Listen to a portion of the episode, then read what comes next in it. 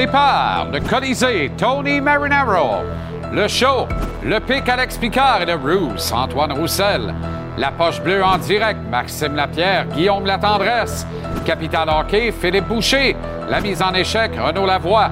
La journée du Canadien, Jonathan Bernier du Journal de Montréal. Le Tigre Michel Bergeron. La dose, Jean-Philippe Bertrand. Dossier espoir du Canadien au tvrsport.ca, Anthony Martineau. Et en entrevue, l'adjoint de Pete DeBoer, le coach des Stars de Dallas, le Montréalais Alain Nasreddin et Justine Dufour-Lapointe.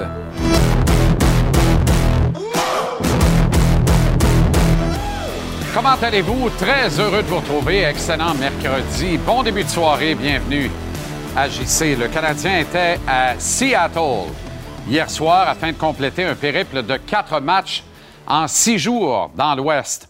Au final, une superbe victoire de 4 à 2, un excellent match pour Jake Allen.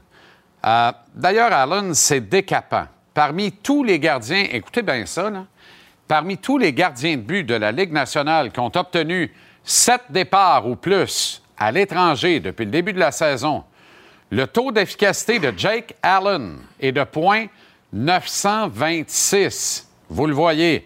Sa moyenne de buts alloués euh, se situe, elle, à 2,57.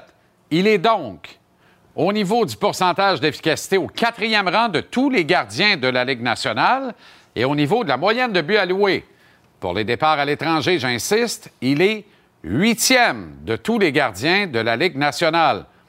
Le taux d'efficacité de 0.926, c'est le même que Marc-André Fleury, qui est toutefois troisième parce qu'il a disputé un match de plus que Allen à l'étranger en maintenant le même standard au niveau du pourcentage d'efficacité. Flower 3, Allen 4. Au niveau euh, de la moyenne, eh bien, euh, euh, Flower se retrouve également parmi les meneurs de la Ligue nationale. Maintenant, à domicile, chez tous les gardiens qui ont obtenu au moins sept départs depuis le début de la saison, le pourcentage d'arrêt d'Allen, vous le voyez, de 0.872 au 28e rang de toute la Ligue nationale, tout juste devant, tiens, tiens, Marc-André Fleury qui est 29e. Quant à la moyenne à la maison, celle d'Allen à 4,02 le place à nouveau au 28e rang, cette fois tout juste derrière, tiens, tiens, Marc-André Fleury. Autrement dit, Allen est en feu à l'étranger, très ordinaire à domicile, ça s'invente même pas. Curieusement, c'est pareil pour Flower. faut donc souhaiter, si une finale de la Coupe Stanley doit survenir le printemps prochain entre le CH et le Wild, que le Canadien n'ait pas l'avantage de la glace pour abattre le Minnesota dans le maximum de sept matchs. Évidemment, je m'égare. C'est une boutade, mais quand même. Canadien qui va jouer beaucoup plus de matchs sur la route qu'à domicile dans le prochain mois. C'est probablement une bonne nouvelle considérant le statut de gardien numéro un de l'organisation conféré par Martin Saint-Louis à Jake Allen. Qu'on donne les départs à domicile à Samuel Montembeau et qu'on fasse jouer le bon Jake sur la route, c'est là qu'il excelle, c'est là qu'il est à son meilleur. Dans la victoire d'hier, 15e but pour Cole Caulfield. Au fait, quelle est la valeur de Caulfield en vue du contrat être signé d'ici l'été prochain? J'y reviens en long et en large, analyse approfondie au billet de saison à 18 heures. C'était aussi hier le premier face-à-face des carrières de Juraj Slavkovski et Shane Wright. Slav a vu Wright inscrire son premier but en carrière dans la Ligue nationale. Slavkovski qui n'a pas été en reste malgré une simple mention d'assistance. Je suis pour le moment, je vous le dis, réconforté, même s'il est beaucoup trop tôt. Mais à ce stade-ci, il faut affirmer que le Canadien a fait définitivement, sans conteste, le bon choix en sélectionnant Juraj Slavkovski plutôt que Shane Wright au tout premier rang de l'histoire. On verra comment pousseront les autres. Mais pour l'instant, entre ces deux joueurs, je prends Slav par un mille et demi. Défensivement, hier encore trop de minutes pour Mike Matheson. Euh, la première vague du jeu de puissance ne fait pas de sens, je le maintiens. Martin, à l'évidence, veut supporter la décision de son directeur général et ami Kent Hughes. J'ai pas de problème avec ça. Mais la meilleure façon de le faire, à mon avis, c'est de tenir Matheson autour de 20 minutes par match d'utilisation maximum, en incluant de la deuxième vague d'avantages numériques et non pas de la première. On ne sert pas Matheson, on ne sert pas l'équipe, on ne sert pas les partisans et ce qu'ils en disent de Matheson à l'utiliser 23, 24, 25 minutes par soir, dont 3, 4, 5 minutes sur la première vague de l'avantage numérique. C'est rien de personnel. Je l'adore. Je suis content qu'il soit ici à Montréal. C'est un Montréalais de l'ouest de l'île.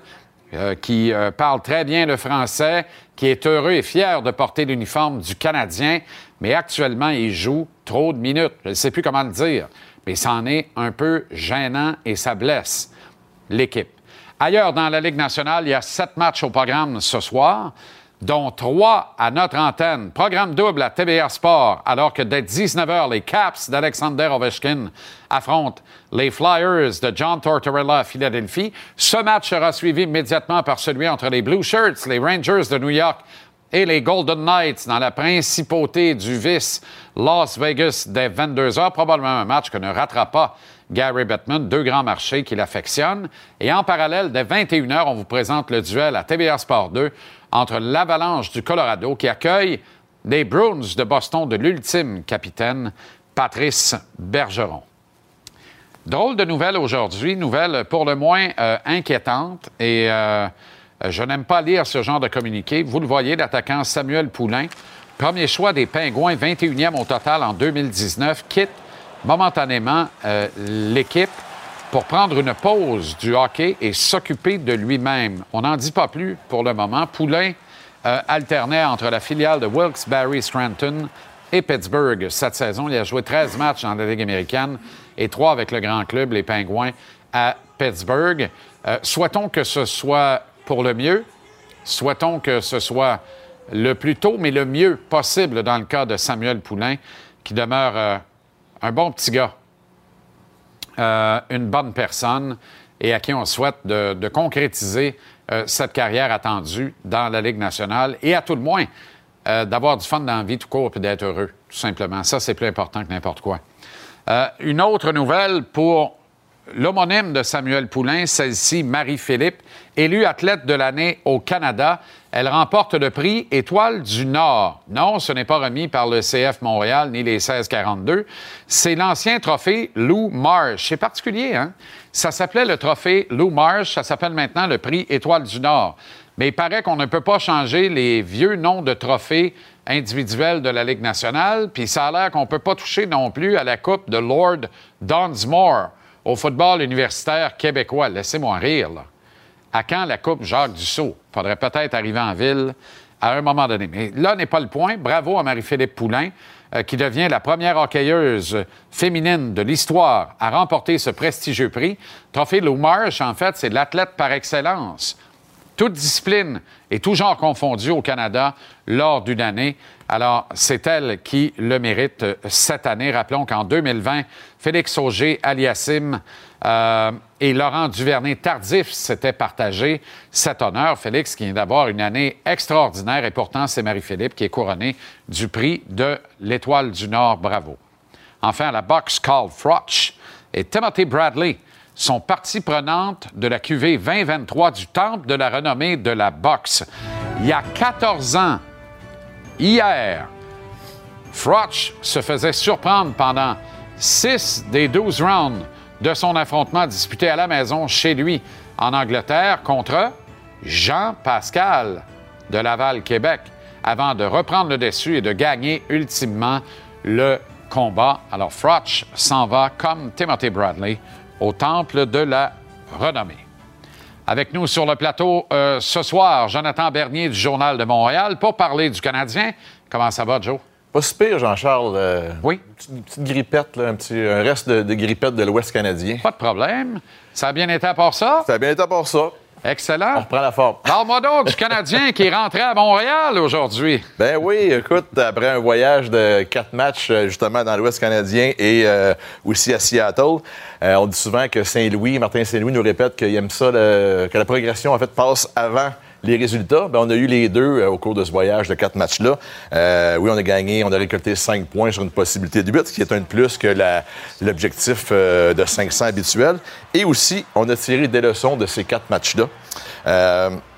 Premièrement, évidemment, on a appris à pas donner des 5 contre 3 euh, aux Oilers Edmonton. Ça, je pense qu'ils savaient déjà. C'est juste que là, ils se, sont fait rappeler. Mais également, on a appris à gérer euh, une avance en troisième période. Dans l'espace de 24 heures, on a vu deux clubs complètement différents euh, avec l'avance en troisième, que ce soit à Vancouver ou à Seattle à Vancouver, on a pu voir que la panique s'est installée euh, au sein de l'équipe. Là, ça courait un peu partout. Euh, les lignes de passe étaient ouvertes. Alors qu'hier, ils ont géré ça vraiment comme des, grands garçons. Là, on est, euh, on n'a pas viré fou. On, on s'est assuré de bien jouer défensivement. Puis on a coupé le plus possible en classe. C'était pas parfait, mais c'était beaucoup mieux. Alors, écoute, de rebondir de cette façon pour une jeune équipe, je pense que c'est de bonne augure. Puis d'ailleurs, Martin Saint-Louis l'a indiqué hier, là, après le match, qu'il était, était, pas mal content du résultat de ces gars. On l'écoute.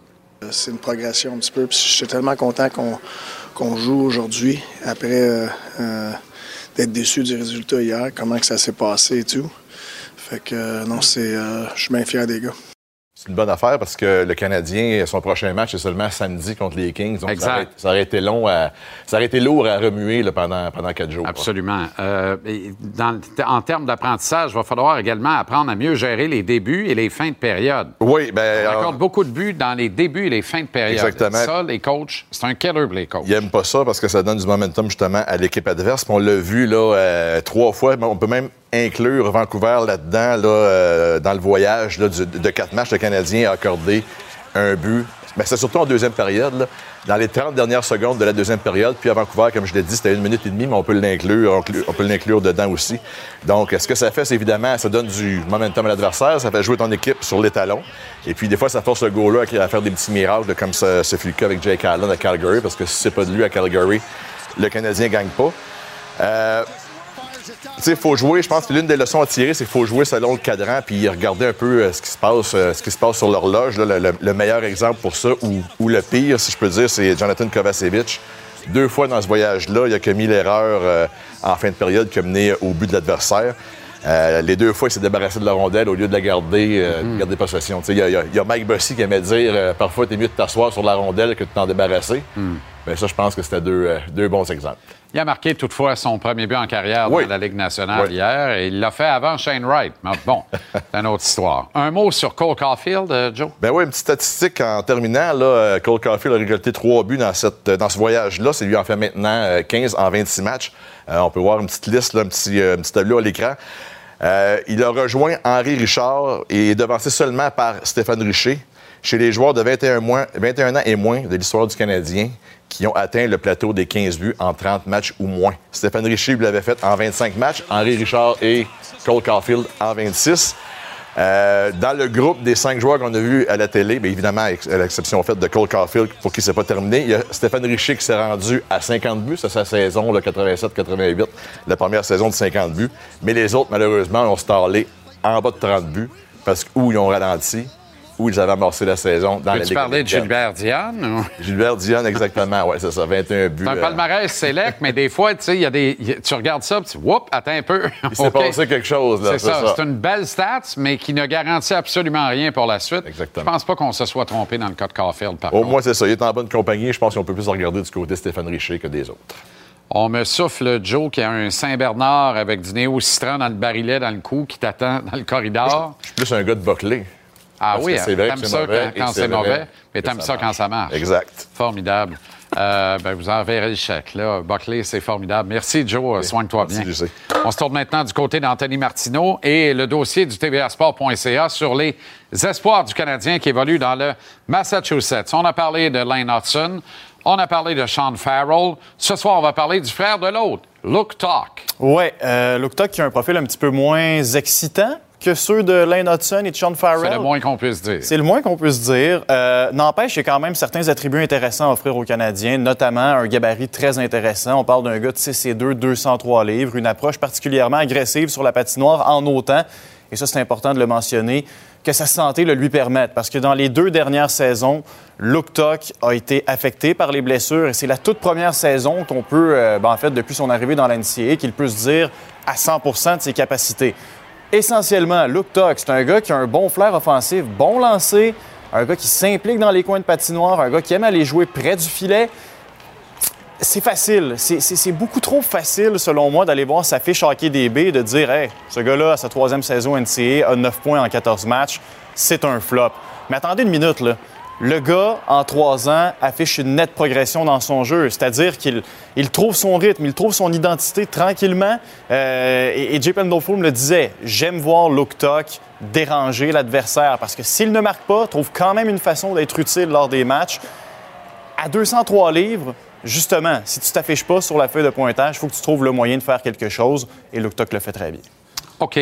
Euh, il a parlé de son frère, notamment, rapidement. Là. Il a parlé de son ben, frère, notamment. Il a dit aussi, euh, tu lui as demandé de, t'entretenir de la fréquence de ses rapports avec le Canadien, la communication, comment elle est ouverte, à qui il parle, à quelle fréquence? Oui, ben tu sais, juste pour que ce soit clair avec tout le monde, c'est le frère d'Alex Stock qui joue du côté des, Sables de Buffalo. Oui. Il disait justement que, bon, le lien qu'il entretient avec son frère est très important parce qu'Alex est de 6 ans son aîné. Donc, il a toujours eu l'occasion de regarder au-dessus de son épaule et de voir ce qu'Alex faisait. Bon, ses débuts dans la Ligue nationale, son premier but, son repêchage. Et il me disait que, bon, évidemment, il voulait reproduire tout ce que son frère faisait, à savoir s'il va avoir le même impact dans la Ligue nationale de hockey. Ça, c'est une autre question. Mais quand tu peux avoir un exemple comme Alex Stock, on dit pas non à ça.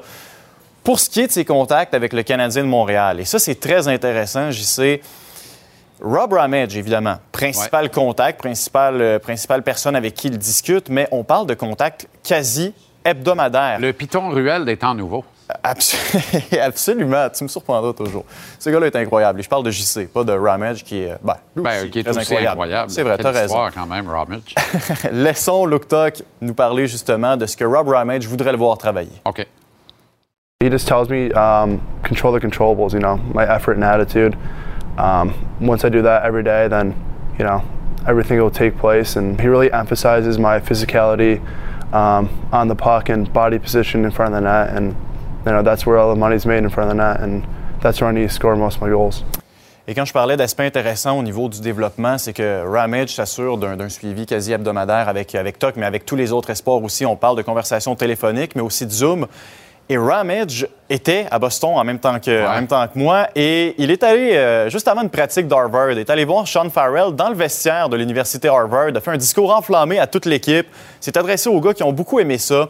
Et, et Sean me disait, ça fait du bien de voir un gars comme Rob Ramage venir nous voir sur place, prendre de nos nouvelles. On apprécie ça beaucoup. Et quand on parle de qualité de développement et de vendre nouveau, tu sais, un suivi rigoureux euh, avec les espoirs en personne, c'est pas de refus. Luke Talk avait un message pour les partisans du Canadien? Ben, il sait. Il sait que son développement a peut-être stagné dans les dernières années, mais veut rappeler aux gens qu'il est toujours là. On l'écoute. They do trust me, and you know they trust my abilities as a player. I mean, getting drafted uh, a couple years ago, and I, they still do believe in me. Montreal fans, um, I love your energy uh, every night when I'm watching games, and hopefully in the future I'm able to play for you guys. Petite opinion personnelle en terminant, ce que j'ai perçu, le gars est très motivé à réussir, est conscient de ce qu'il doit travailler. Est-ce qu'il va devenir un marqueur de 50 buts dans la Ligue nationale ben de hockey? Ben Absolument pas. Mais je pense qu'un gars avec un profil comme celui de Luke Tuck, troisième, quatrième trio, si on lui laisse le temps, ça pourrait fonctionner. Regarde un gars comme Tage Thompson. Les attaquants au gros gabarit parfois, mm -hmm. ça prend plus de temps. Merci, Anto. L'intégrale au tvrsport.ca.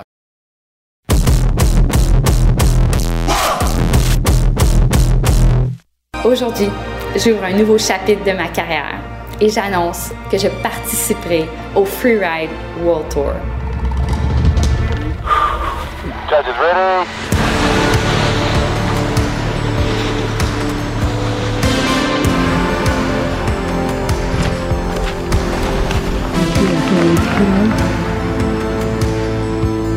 Welcome, Free Ride fans, friends, and family to the Free Ride World Tour. J'ai envie de me perfectionner dans une autre discipline, de connecter avec la Crédit Image, Justine Dufour-Lapointe, sur ton compte Instagram. Comment ça va, Justine? Ça va très bien, merci. C'est spectaculaire. C'est un, en fait, euh, c'est un saut en soi, mais tout un saut pour toi. 12 ans sur le circuit de la Coupe du Monde, un circuit très rigide, très demandant, beaucoup d'épreuves, beaucoup d'entraînement. C'est presque un job à, l'année. C'en est un, en fait, avec l'entraînement puis tout ça. Euh, et des figures imposées. Raconte aux gens ce que c'est le Freeride World Tour. Euh, ben, en gros, euh, c'est un circuit euh, qui existe de- depuis quand même plusieurs années. Puis en fait, on cherche les meilleurs skieurs au monde, d'aller skier les plus belles et les plus grands sommets au monde. Et de là, dans le fond, ils prennent les, les- les skieurs et ils leur demandent de regarder la face de la montagne d'en bas à un kilomètre de, de la piste avec des jumelles, puis de se dresser un passage, une ligne. Et ensuite, on amène ces skieurs-là en hélicoptère au sommet. Et euh, vous avez une descente, un- une seule run, et euh, tu descends et tu choisis ta trace, ta ligne, et euh, le meilleur gagne avec les meilleurs sauts. Avec, on est jugé par rapport à la, au contrôle, à la vitesse, à- au choix de la ligne, et évidemment le overall overview dans le fond. Mais ça demeure un sport jugé. Oui, ça reste un sport jugé. Euh, c'est un sport qui est, quand même jeune, dans le sens que pour les femmes, euh, il y a de plus en plus de sauts qui se fait, des backflips, des 360. Au niveau des hommes, ça a énormément progressé. Maintenant, on voit des hommes qui font des doubles backs. Donc, c'est vraiment très, très impressionnant à voir ça. Euh, mais pour les femmes, il y a encore beaucoup à, à parcourir. Puis je pense que c'est pour ça que, que ça m'a autant allumé pour moi, c'est de voir que je peux peut-être aller pousser le sport en même temps de pousser mes propres limites. Est-ce que les athlètes du freeride sont toutes et tous des transfuges de d'autres disciplines connexes ou s'il y a de plus en plus d'athlètes qui, qui naissent professionnellement dans le circuit freeride? Un peu des deux. Euh, on voit qu'il y a de plus en plus en fait de jeunes qui s'y mettent au freeride. Il y a des clubs de freeride maintenant qui existent un peu partout. Il y en a même à Whistler au Canada. Et ces clubs-là forment tranquillement pas vite ben, des jeunes euh, futurs euh, freeriders. Mais il y a eff- effectivement beaucoup de, de comme moi qui, sont natifs, exemple de la descente, de la bosse ou même du slopestyle qui s'en vont dans le freeride. C'est arrivé comment pour toi, ça, de dire, OK, euh, j'arrête le, circuit des bosses euh, après 12 années, been there, done that, quelque part, mais que de bons souvenirs quand même, et je fais le saut vers le freeride maintenant? Euh, ben, je pense que j'ai toujours été assez téméraire, assez intense dans mes choix. Et j'avais l'impression que j'avais bes- besoin d'a- d'allumer la flamme d'une autre façon, d'aller voir qu'est-ce que je pouvais faire ailleurs. Puis euh, quand j'ai vu et j'ai découvert le freeride, je me suis comme dit, waouh, ça, ça a l'air vraiment cool. Tu sais, c'est pas juste impressionnant visuellement, mais aussi une expérience en soi que, que de les plus beaux sommets au monde entier. Puis euh, j'ai commencé à faire des démarches, à comprendre un peu plus c'est quoi. Puis je pense que ça m'a juste confirmé que je voyais ma place. Là. Je voyais que j'avais les attributs puis les, les qualités d'une skieuse pour m'offrir aussi ce, nouveau euh, chemin-là que, que, je, que je dessine pour moi-même. Mais euh, tu sais, je pense que ça demande tellement de courage de faire ça. Et euh, ça demandait- en fait, j'ai énormément de respect pour ces skieurs-là. Puis euh, je voulais, je pense, faire partie de, de ces grands skieurs-là aussi. En quelque sorte, tu signes ton acte de libération. Ah, je, je, je pense que je dresse ma propre ligne. Je fais quelque chose qui n'a jamais été fait encore ici au Québec. Puis ça me fait vraiment plaisir de, de peut-être ouvrir des horizons sur le ski à d'autres gens, à d'autres fans de ski au, au Québec. Puis pour moi, euh, il n'y a rien d'impossible. On, on peut toujours rêver euh, plus grand. Puis ça, c'en est un nouveau rêve pour moi. Mais j'ai juste hâte, je pense, d'y aller, de, de vivre Ah quelque oui. chose de nouveau, puis de sentir qu'on qu'on grandit. Je pense que c'est ça que j'aime et j'apprécie du sport, c'est que ça m'a toujours amené à être confrontée à moi-même, puis à évoluer, à devenir une meilleure skieuse, une meilleure personne. Puis c'est ce que je que je vais réussir à trouver dans le freeride. Et en te lançant des plus hauts sommets, des plus beaux sommets du monde, tu peux exprimer toute ta créativité, évidemment. C'est extraordinaire. Bravo. Merci. Félicitations. Cinq épreuves. Ça commence à la mi-janvier. La première est Oui. ici, au Canada, dans l'Ouest. On va suivre ça avec grand intérêt. Attention, pas te la péter. On, peut- On touche du bois. Non, mais on je vous aime bois. beaucoup, moi. Casse-toi pas la gueule. Oui, on touche du bois. On touche du bois. ça va bien aller. Merci. Bravo. Justine. Joyeux temps des fêtes, puis à toute la famille aussi. Je viens-tu dire joyeux temps des fêtes? Quelle date sommes-nous? Il mouille? Ah, oui, mais vous m'avez mis des. Mais Les guirlandes des- sont des- là. Ouais, les guirlandes, ouais. Ça sent le synthétique un peu, par exemple. C'est pas si pire. C'est pas si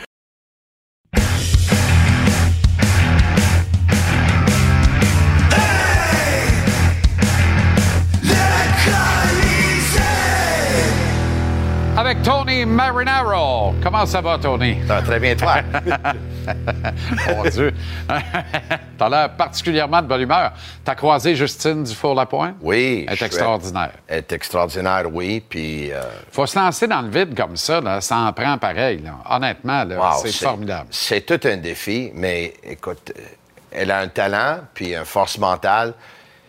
Elle est une autre catégorie. C'est pas tout le monde qui peut faire ça. Moi, euh, tout mon respect. là. Des athlètes hors normes et des êtres humains de grande valeur et J'ai d'exception. regardé la vidéo aussi en train de faire Ah ouais. des flips dans les airs. là. Moi, Ah. j'ai de la misère à faire mes essais sur mes souliers là, le matin. Là,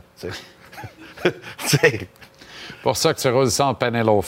C'est exactement ça. Dans oui. ce voyage de quatre matchs euh, Oui. du Canadien, toi, tu trouves le moyen à 5 points sur une possibilité de 8 de retenir la défaite de lundi. Non, pas du tout, Dans ça. cas. Moi, qu'est-ce que je retiens dans tout ça, c'est une leçon, puis c'est de l'apprentissage. Puis cette année, on parle beaucoup de leçons, on parle beaucoup d'étudier, on parle beaucoup d'apprentissage, on parle beaucoup de progression, beaucoup de développement. Martin Saint-Louis a été critiqué pas mal durant la pré-saison parce que il dirigeait une école de hockey. Uh-huh. Puis, en fin de compte, c'est pas mal ça, parce que lui, il veut enseigner, puis il veut que les joueurs apprennent. Si on regarde le match qu'ils ont perdu lundi soir à Vancouver, qu'ils ont échappé une avance de 4-0 pour finalement perdre le match 7-6 en prolongation, si on regarde le match d'hier contre euh, Seattle, le Canadien a pris une avance dans le match. On a vu Seattle revenir dans le match pour être à un but d'écart euh, ou à deux buts, à, à- tu sais, à un seconde de la fin du- de la deuxième. Encore une fois, marqué, c'est ça, une seconde de la fin de la période. Ça faisait 4 à 2. à ce 4 à 2, mais on n'a pas vu le Canadien paniquer en troisième. Ça a pris un vraiment bon arrêt de Jake Allen au début de la troisième, Ça en échappé. changé, ça. Oui, mais on a vu que le Canadien a stabilisé les choses. Le Canadien s'est pas trop avancé. Le Canadien n'a pas donné beaucoup de surnoms, beaucoup de 2 contre 1, beaucoup de 3 contre 2. Ceux qui ont fait la veille à Vancouver. Donc déjà là, puis Martin Saint-Louis, quand on lui a demandé après la défaite à Vancouver, Martin, t'es pas fâché, là? Non, je suis pas fâché parce que tu sais les jeunes d'équipe vont apprendre de ça. Tu sais, faut pas gagner à tout prix. Puis je sais qu'il y en a quelques-uns qui aiment pas entendre l'entraîneur dire qu'il, tu gagner c'est pas c'est pas une obsession. Il faut pas gagner à tout prix. Je trouve que ces méthodes à Martin Saint-Louis, ils fonctionnent. Puis les jeunes y apprennent, puis les vétérans y apprennent, puis l'équipe y apprennent. Puis moi, je veux souligner son travail parce que tu sais que j'ai le plus grand respect pour lui. Hein? Pour moi, Martin Saint-Louis, c'est un des meilleures choses arrivé aux Canadiens depuis très, très, très longtemps. Moi, je veux pas, je veux pas parler en partisan, là, mais moi, je l'adore. Mais c'est dans des deux matchs en deux soirs comme ça, dans ce qu'on vient de vivre là, qu'on Ouais. comprend, qu'on prend toute la mesure et qu'on comprend toute la force et la profondeur de Martin Saint-Louis. Oui. De par tout ce qu'il a vécu comme joueur. Le comportement du joueur, Tony, là, Oui. il est très facile à comprendre dans les deux rencontres. Et la beauté, c'est d'avoir pu te reprendre le lendemain d'une défaite aussi amère que celle de lundi à Ouais. Vancouver. Quand tu scores un but comme joueur de hockey, tu es sûr que tu vas en scorer deux autres dans le même match. C'est la nature humaine qui est faite ainsi. Donc, lundi, le Canadien a marqué quatre buts sans réplique Oui. en dix minutes en première période. Oui. C'était évident que si la chaîne allait débarquer, les joueurs n'allaient pas se conscientiser, refermer, puis sécuriser l'avance, voire la victoire. Parce que quand tu en marques 4 en 10 minutes, tu es sûr que tu peux en Ouais. marquer 25 dans la même soirée. Là, on a appris à la dure que c'était pas possible, puis on a pu se reprendre dès le lendemain, Ouais. alors qu'on a repris l'initiative, puis qu'on s'est retrouvé avec une avance, appelons ça une avance confortable à protéger. Mais comme on était conscient de ce qui était arrivé la veille, plutôt que de se convaincre que s'ils en marquaient 5, on allait en marquer 6, Oui. on s'est convaincu que s'ils en marquent 3 puis 4, on va peut-être perdre la game. Alors, on a resserré tout naturellement. La nature humaine a bien fait les choses. Moi, je pense que ceci explique cela. On a mieux compris dans la victoire d'hier pourquoi Martin Saint-Louis n'a pas paniqué après la défaite de la veille. Si le Canadien n'avait pas joué le lendemain, peut-être que son discours Ouais. aurait été différent après la défaite à Vancouver. Il y a environ trois semaines, Martin a dit quelque chose d'intéressant. On a touché à ça pendant un jour ou deux, les médias, là, mais ensuite, on n'en parle plus. Il n'y a pas de classement dans le vestiaire du Canadien. Il n'y a pas de classement. Hey, si tu y penses, là, Montréal, c'est la ville où est-ce qu'il y a la plus de pression pour jouer au hockey. Le Canadien de Montréal, c'est l'équipe pour qui il y a le plus de pression pour jouer au hockey. Que ce soit le gardien but, que ce soit le joueur de centre, que ce soit le buteur. D'habitude, avec le Canadien, là, c'est difficile d'avoir des gars qui récoltent des points au fait des années. Tu sais, quand la dernière fois que le Canadien a eu un gars qui a marqué 40 buts, me semble que c'est Vincent Danfos. C'est quand la dernière fois que les Canadiens ont eu quelqu'un qui a marqué 100 points, me semble que c'est Matt Naslund. Tu sais, ça arrive à tous les 20-25 ans. OK? Ouais. Là, en n'ayant pas de calendrier là, dans, dans- dans- dans- dans le vestiaire, là, les gars, ils sont, comment tu dis ça, ils sont loose, on dit en anglais. Là, ils jouent comme, ils s'amusent vraiment. Moi, je regarde Suzuki puis Caulfield, là, ils jouent sans aucune pression, puis regarde les mais, résultats. mais time out. Il y a des gens qui pourraient mal interpréter ton propos. Tous les joueurs, soyez-en assurés, sont bien conscients que le Canadien est à trois points du huitième rang, le dernier donnant que ça aux séries actuellement. Les gars checkent tout ça du matin au soir sur leur téléphone intelligent, puis tout Ouais, ça. ouais. C'est pas ça le point. La symbolique de ne pas accrocher le classement dans le vestiaire, tout est là. Ça veut dire que quand tu entres dans l'antre, Oui. dans, le, dans, le, dans le temple sacré, Oui. quand tu entres dans le sanctuaire, où les secrets ne devraient pas être pénétrables, je dis ça, je dis rien. À ce moment-là, qu'il n'y ait pas de classement d'affiché nulle part, Ouais. c'est extraordinaire parce que l'information que tu Ouais. prends au moment où tu te prépares, tu attaches tes patins, tu jases avec ta- ton bâton, Ouais. tu te prépares pour le match, là, il n'y en a pas de classe. C'est comme un vendeur qui travaille à commission. Si lui, il fait pas beaucoup de ventes, penses-tu qu'il aime ça aller au travail à tous les jours, regarder le board pour Le- voir qu'il est dernier, il n'y a pas de board vente? des directeurs des il a ventes, fait 18 des concessionnaires d'auto. Exactement. Le board des ventes. Eric est rendu à 3, mais Serge est rendu à 17. Qu'est-ce qui se passe, mon Eric? Ouais, ben là, Ouais. euh, c'est une pression de plus. Tandis que s'il n'est pas là, puis ton boss, il dit Hey, continue. Ça va finir par, euh, par y arriver. Tu vas finir par y arriver. Là. Exactement. Donc, on est en train de construire quelque chose chez Ah, le puis Canada, moi, euh, chez le Canadien, sans Suzuki Caulfield, là, hey, j'adore voir ces gars jouer. La passe de ce, Suzuki, Formidable. c'est peut-être le gars avec le plus de patience dans la ligue quand il devient devant le goaler, il y a deux contre un. Lui, c'est comme il est, il est dans un dans un pratique. Il sent pas d'urgence. Tout est Ouais. au ralenti. Ouais. Ouais. Tout le monde sait que la passe va aller à Caulfield. Il a réussi à la faire quand même. Puis tout le monde sait que Caulfield, il va tirer puis il réussit à marquer quand C'est même. la force des grands joueurs. Tout le monde sait que Ovechkin va s'installer dans le bureau, va tirer de là. Il n'a pas arrêté d'en scorer pareil, puis il va battre Wayne Gretzky un jour. Caulfield Hey. est rendu à 15 buts en 26 matchs. Oui. Il pourrait donc en marquer 46 ou 47 à ce rythme-là. Oui. Combien ça va coûter? Il y a des discussions. Pat Brisson, son principal Oui. conseiller, les autres agents, les actuaires, bien du gros monde en- alentour de ça. Euh, Caulfield écoule la dernière année de son contrat d'entrée dans la Ligue nationale. Oui. Lorsque tu as joué sept saisons, que tu atteins l'âge de 27 ans, tu obtiens l'autonomie complète, ce qui veut dire que dans quatre ans, il est libre comme l'air. Que, comment le Canadien doit agir? Est-ce que Caulfield va dire aux Canadiens, euh, moi, je vais tester le marché dès que possible. Exactement comme a fait Austin Matthews, hein, incidemment, un autre Américain avec les Leafs de Toronto. Ce qui fait que Matthews a dit, je vais signer cinq ans, mais pas une année de plus. Je me rends à mon autonomie complète, puis il n'y a pas de prix. Vous achèterez pas une année de mon autonomie. Ouais. Est-ce que le Canadien va réussir à acheter des années d'autonomie de Caulfield? Moi, je pense que si le Canadien ne signe pas Caulfield pour minimum sept ans, de façon à l'arrimer à Suzuki pour les sept prochaines années, c'est un échec. ces deux gars se complètent tellement bien, puis tu vois, il n'y a pas de jalousie entre eux autres. Suzuki, il peut tirer plus souvent s'il veut. Absolument. Mais il sait que lui, c'est le passeur, puis l'autre, c'est le buteur, même si Suzuki peut marquer Il y a des buts. 14 buts, Suzuki. Moi, là. je sais, mais il sait que l'autre, c'est le franc-tireur, puis lui, Ouais. c'est le plus le fabricant de jeu. Un joueur de centre, d'habitude, c'est le fabricant de jeu. L'allié, d'habitude, c'est le marqueur. Oui, puis la beauté de l'affaire, c'est qu'il n'y a pas de chicane dans la cabane. Tu Mais c'est comprends? Parce que Suzuki, le contrat, il est signé. Oui, puis je veux éviter un... Tu sais, qu'est-ce que j'aimerais? Qu'il signe le même contrat. Ça n'arrivera pas, Tony.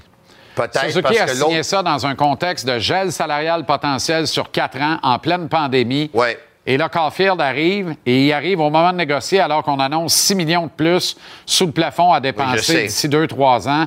On veut cette part de tarte-là. Tu sais, quand on augmente le Ouais. plafond salarial, là, Ouais. c'est pas pour gracier Michael Pezzetta. La Ouais. Pezzetta reste à 750. C'est pour gracier les meilleurs bonne joueurs nouvelle de l'organisation. Veux-tu savoir c'est quoi la bonne nouvelle? Suzuki me fait penser à un gars comme Bergeron, un gars d'équipe. Bergeron, là, quand son contrat venait à échéance, là, lui a dit, là, tu peux aller chercher 9,5. Il dit non, non, non, non.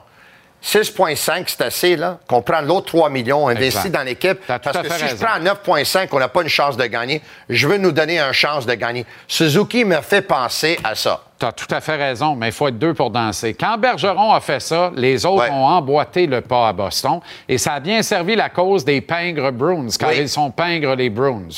Est-ce que Caulfield va dire Je refuse de gagner plus d'argent que Nick Suzuki? S'il fait ça, il va dire de quoi, là? Euh, qui signe avec McDo le reste des temps parce qu'il peut être élu maire de Montréal par acclamation. Là. Mais je suis pas certain qu'il va aller jusque-là. Il y a quelque chose Il y a spécial- beaucoup de questions dans l'air avec Suzuki. Oui. C'est un Américain. Est-ce qu'il veut retourner jouer chez eux ou il est prêt à passer le plus clair de sa carrière au Canada? Première grande question. Une fois qu'on a réglé ça, es-tu prêt à prendre un peu moins d'argent pour respecter une certaine hiérarchie avec Nick Suzuki et presque s'assurer d'arriver rapidement dans la fenêtre d'opportunité à Coupe Stanley. Ouais. C'est ça que ça veut dire, parce que le fric économisé sur ces deux gars-là, en tête de la pyramide en attaque, amène le Canadien aux portes des grands honneurs, littéralement, parce qu'on va avoir de l'argent pour s'en Ouais. payer d'autres. Tu le sais comme moi, là. Oui. Alors, euh, comment il va réagir, Caulfield? Il détient plus qu'une clé de l'énigme du Canadien des prochaines saisons. là. Toi, est-ce que tu serais prêt à accepter moins d'argent pour travailler toujours à Montréal, proche de tes amis, pour un boss que tu adores? Parce que Ben, je pense que j'ai Il plus de adore preuves- Martin Saint-Louis. Je pense que j'ai plus de preuves à faire en cette matière-là. Mais c'est ça. Mais Et ça conclut le beau je pense programme. que moi non plus. tu sais, il aime jouer pour Martin là. Non, Moi, je suis convaincu que Caulfield va voudra rester ici pour travailler pour un boss qui aime travailler avec lui. tu sais. Oui, oui, oui. Oui, oui. Moi, j'accepterais moins d'argent pour travailler pour un boss que j'aime. tu sais. Ben, je pense que tu l'as prouvé aussi. Oui, oui. Bon, bon, on vient de s'auto-flageller, c'est Oui. formidable. Merveilleux. Ça va, toi? Ça va bien? Moi, je vais très, très bien. Oui, oui, good. Très, très, très bien. Je vais, je vais appeler mon agent, là, durant la pause, en fait. Euh, Oui. Oui, oui. Appelle-le. Et il tient aussi. Merci. Euh, au passage. Mais euh, je te le dis, il y a des questions intéressantes. Moi, je suis curieux de voir comment Hey, ça va Sean se. Monahan, on entend que lui est prêt à accepter moins qu'il pourrait aller avoir sur le marché pour rester ici, là. Ouais. Hey, depuis Mais que moi toi, et toi, on travaille ensemble, tout le monde veut rester à Montréal. C'est l'enfer. T'entends Hey, beaucoup ça trop de choses que lorsque tu macères dans ton spa, par contre. Oui, c'est ça. Oui.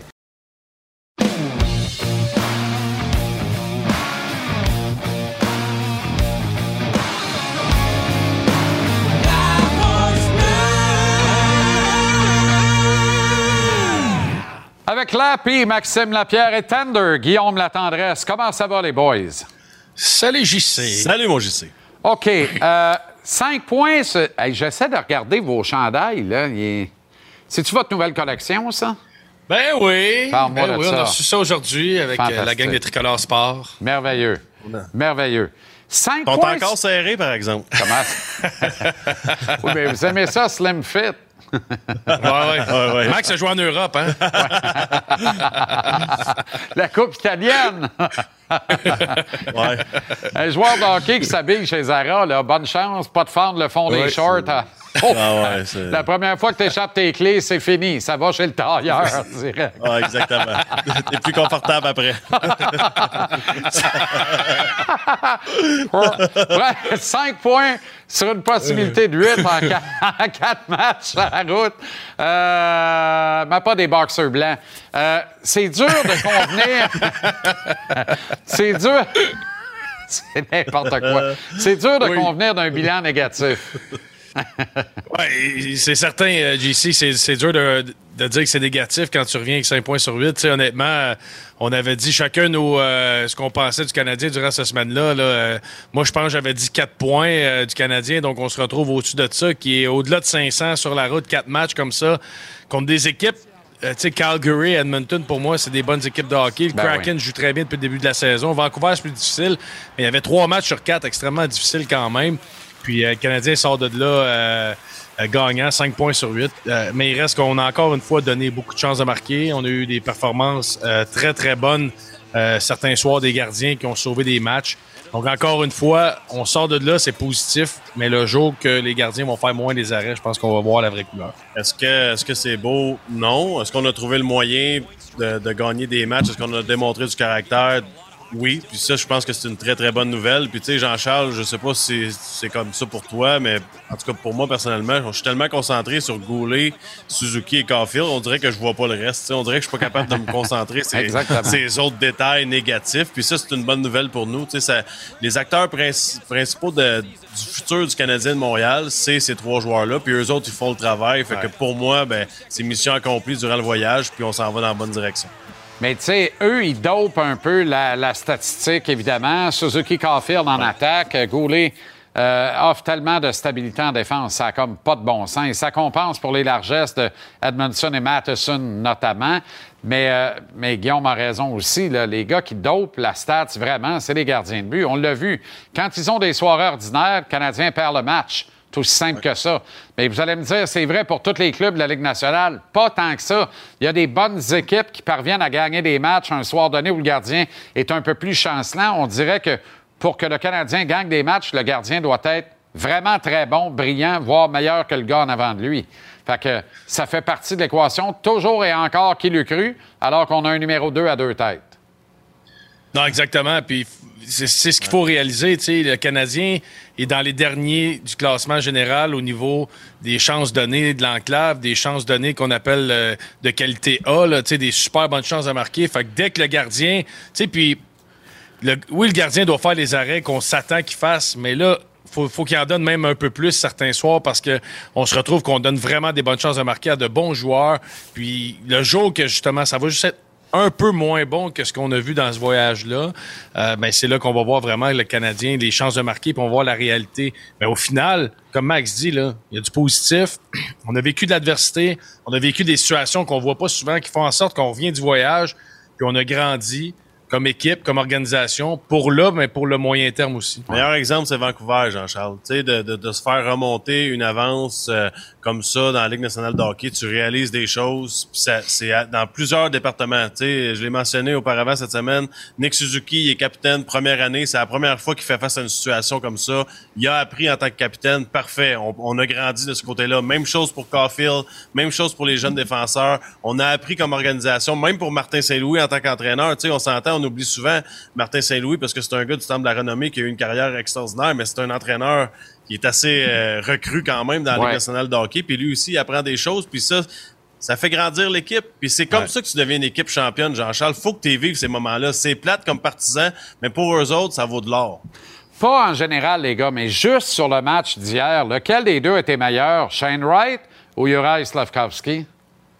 Moi, hier, euh, puis euh, j'en parlais avec Max, moi, j'ai été impressionné hier de Shane Wright. Je me suis dit, si ce gars-là donne des performances comme ça chaque soir, je comprends pas qu'il soit pas dans l'alignement et qu'il ait pas un rôle. on l'a fait jouer avec de bons joueurs. on l'a vu quelques fois avec Yannick Gould quand il a marqué son filet. Moi, j'ai aimé. J'ai trouvé sa vitesse super bonne. J'ai trouvé impliqué. J'ai trouvé qu'il a, gagné des bagarres un contre un. Pour moi, hier, dans le match, c'est certain que Shane Wright était meilleur que Stavkowski. Tu sais, quand tu regardes ça, Jean-Charles, on dirait qu'on est toujours porté à penser que parce qu'il y en a un qui est bon, l'autre devient mauvais. Les deux vont être bons, mais mhm. les deux, ça va être des très bons joueurs pour leur organisation. Tu prends n'importe quel repêchage, il y a toujours des gars qui se battent dans le top 10 des marqueurs de la Ligue, puis qui ont été repêchés la même année à un moment donné. Ça veut pas dire qu'un est mauvais. C'est des bons joueurs de hockey, c'est différent. Puis si tu regardes l'organisation du Canadien en ce moment, je pense qu'on a plus besoin d'un Slavkovski dans le futur avec des Suzuki Caulfield qu'on aurait eu besoin d'un Wright. Max, tu as parlé tantôt de Suzuki et Caulfield. C'est l'avenir, c'est le pain et le beurre de l'équipe on veut que ce soit au moins pour les 7-8 prochaines saisons. Euh, est-ce que Caulfield ne détient pas le trousseau de clés des succès éventuels du Canadien? Est-ce que son entourage ne le sait pas mieux que quiconque? Est-ce que Ken Hughes ne redoute pas ça? Euh, il y a des discussions entre les deux parties actuellement. C'est un dossier chaud, qu'on le veuille ou non, les gars. Si Caulfield, qui est un Américain, décide de retrouver son autonomie dès que possible, comme l'a fait Austin Matthews avec les Leafs, c'est quatre ans de plus à Montréal, finito après. Et ça change complètement la donne. Tu dois redessiner tout le plan. La chaîne peut débarquer. Autrement que s'il décide de prendre le pari de, mettons, sept ans, ce qui, ce qui parviendrait à, arrimer le contrat de euh, Nick Suzuki, à qui il reste sept saisons après l'actuelle campagne. Qu'on le veuille ou non, il faut surveiller ça de proche, les gars. Caulfield, c'est lui qui a les clés du char. 100 mais en même temps, de l'autre côté, ça veut pas dire que tu vas trouver un fit parfait comme qu'il l'a en ce moment avec Nick Suzuki. Puis ça, je peux te garantir qu'il comprend, lui et son gens que regarde le but cette année, combien viennent d'un jeu parfait de Suzuki. Puis je veux rien enlever, on s'entend, on le connaît, Caulfield, un marqueur de but, il a marqué à tous les niveaux. Mais ça veut pas dire que tu vas arriver ailleurs un jour, comme agent libre ou peu importe, puis que tu vas en marquer des buts. Il comprend ça, il aime Montréal, il aime la chimie, il semble comprendre l'histoire du Canadien de Montréal. Je pense, moi, mon sentiment personnel, je pense qu'il va vouloir être gourmand. Je pense qu'on va être intelligent justement pour jouer avec Suzuki tout au long de son contrat. Que si le Canadien est intelligent puis ils font les choses comme il faut avec un offre qui est honnête, qui est fair pour les deux côtés, on va s'entendre avec, euh, avec pour rester. Mais c'est certain si on arrive avec quelque chose pour le surprendre, pas, pas à la valeur qu'il veut, ben ça va exactement ce que tu as dit, Jean-Charles. Oui, il y a une bonne chimie avec Suzuki, mais au il va signer un court terme. Il va avoir du succès pendant ces 3-4 saisons-là. Il va juste signer un plus gros contrat dans 4 ans ailleurs. Fait que je pense qu'on a l'opportunité en ce moment d'y faire le, d'y faire le gros chèque, de dire, gars, on, a- on croit en toi comme on a fait qu'avec- Suzuki, mais il faut le faire. On peut pas passer à côté de ce gars-là. Exactement. Puis ça va coûter plus cher, puis ça vient avec, à moins qu'on réussisse à le convaincre de ne pas déflaboxer, de faire une hiérarchie. Mais ça, c'est beau dans les rêves, puis on dirait qu'il n'y a rien qu'à Boston qu'on rêve de même. Et ça a été dicté par Patrice Bergeron. Pas sûr que ça va être pareil ici à Montréal. Merci les boys. On vous écoute ce soir. Avec qui ce soir? Éric Desjardins. Éric Desjardins, yes. Ça fait longtemps qu'on l'a pas vu. Aïe, aïe, aïe, aïe, aïe, aïe, aïe. Saluez-le pour moi. Rappelez-lui la fois où Réal Paiement a fait patiner Bison après une dégelée à Hall jusqu'à 6 heures le matin. Le seul qui n'a pas parler. le poulet dans la boquette, c'est Desjardins.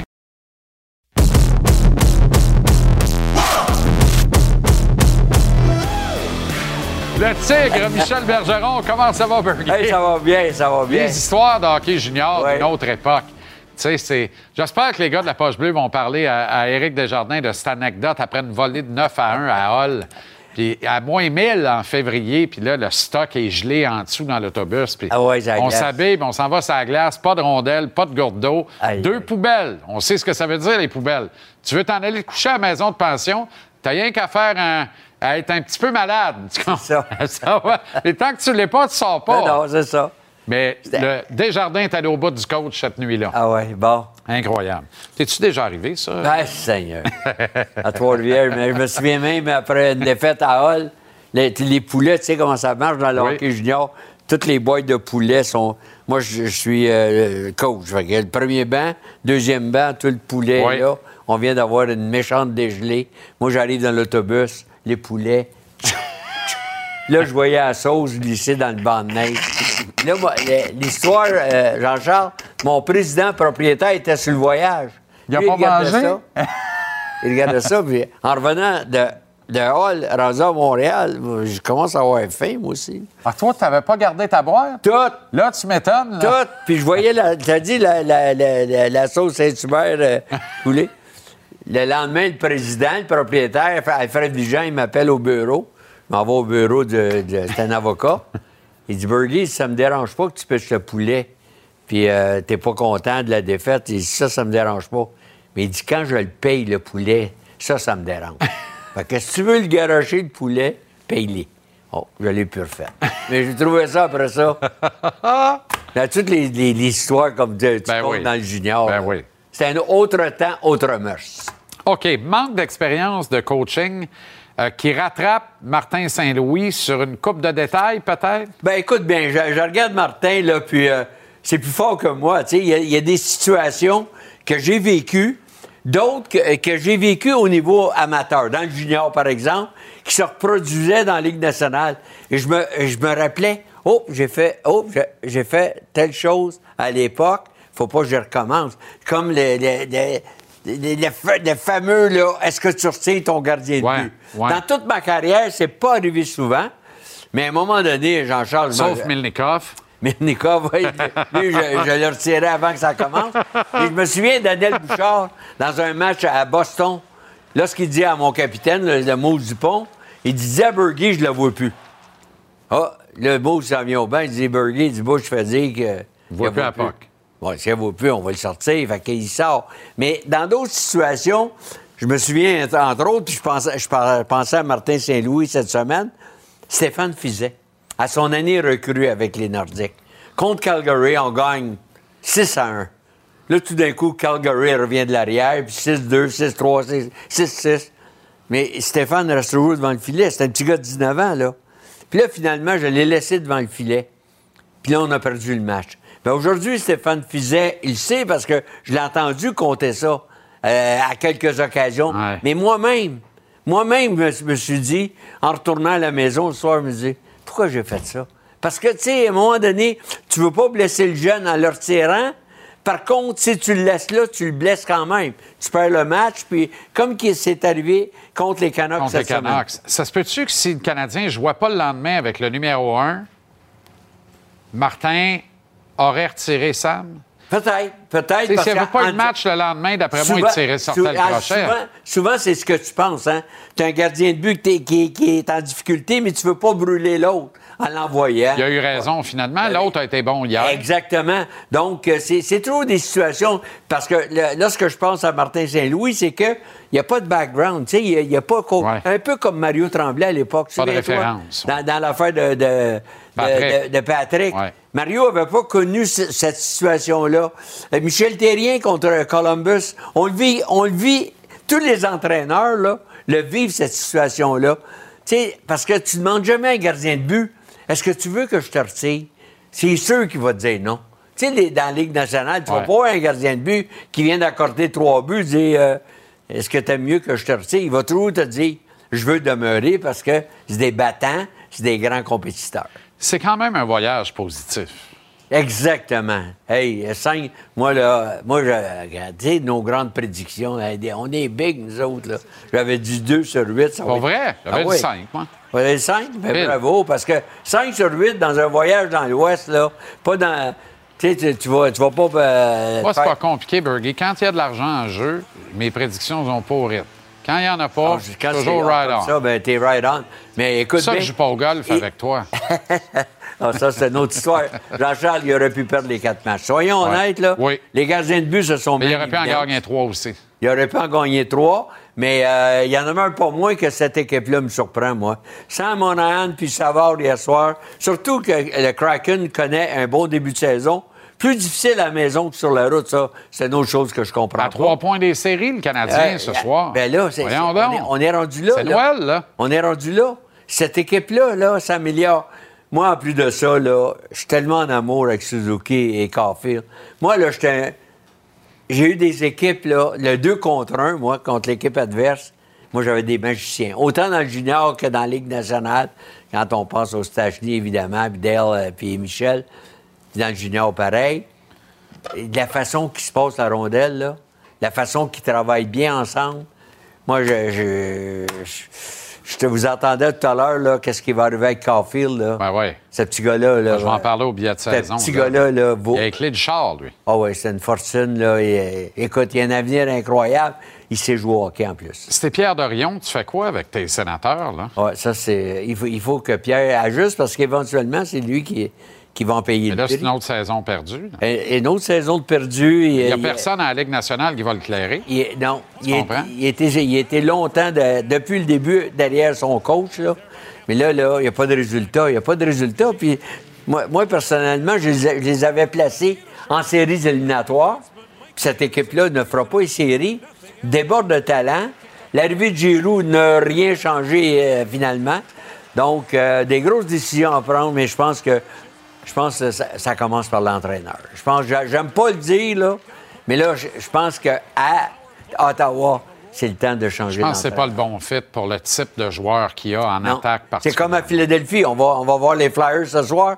Tortorella n'a pas d'affaire avec une équipe qui rebâtit. C'est un entraîneur ah avec son expérience. Exact il est devenu impatient. Exact. Impatient. Fait que quand tu as un paquet de jeunes dans la formation, tu as un entraîneur vétéran qui a gagné, qui est impatient, c'est presque pas. Un gars que t'appelles pour cacher in sur un club qui arrive à maturité, qui rentre dans la fenêtre, puis là, t'es pas sûr du coach.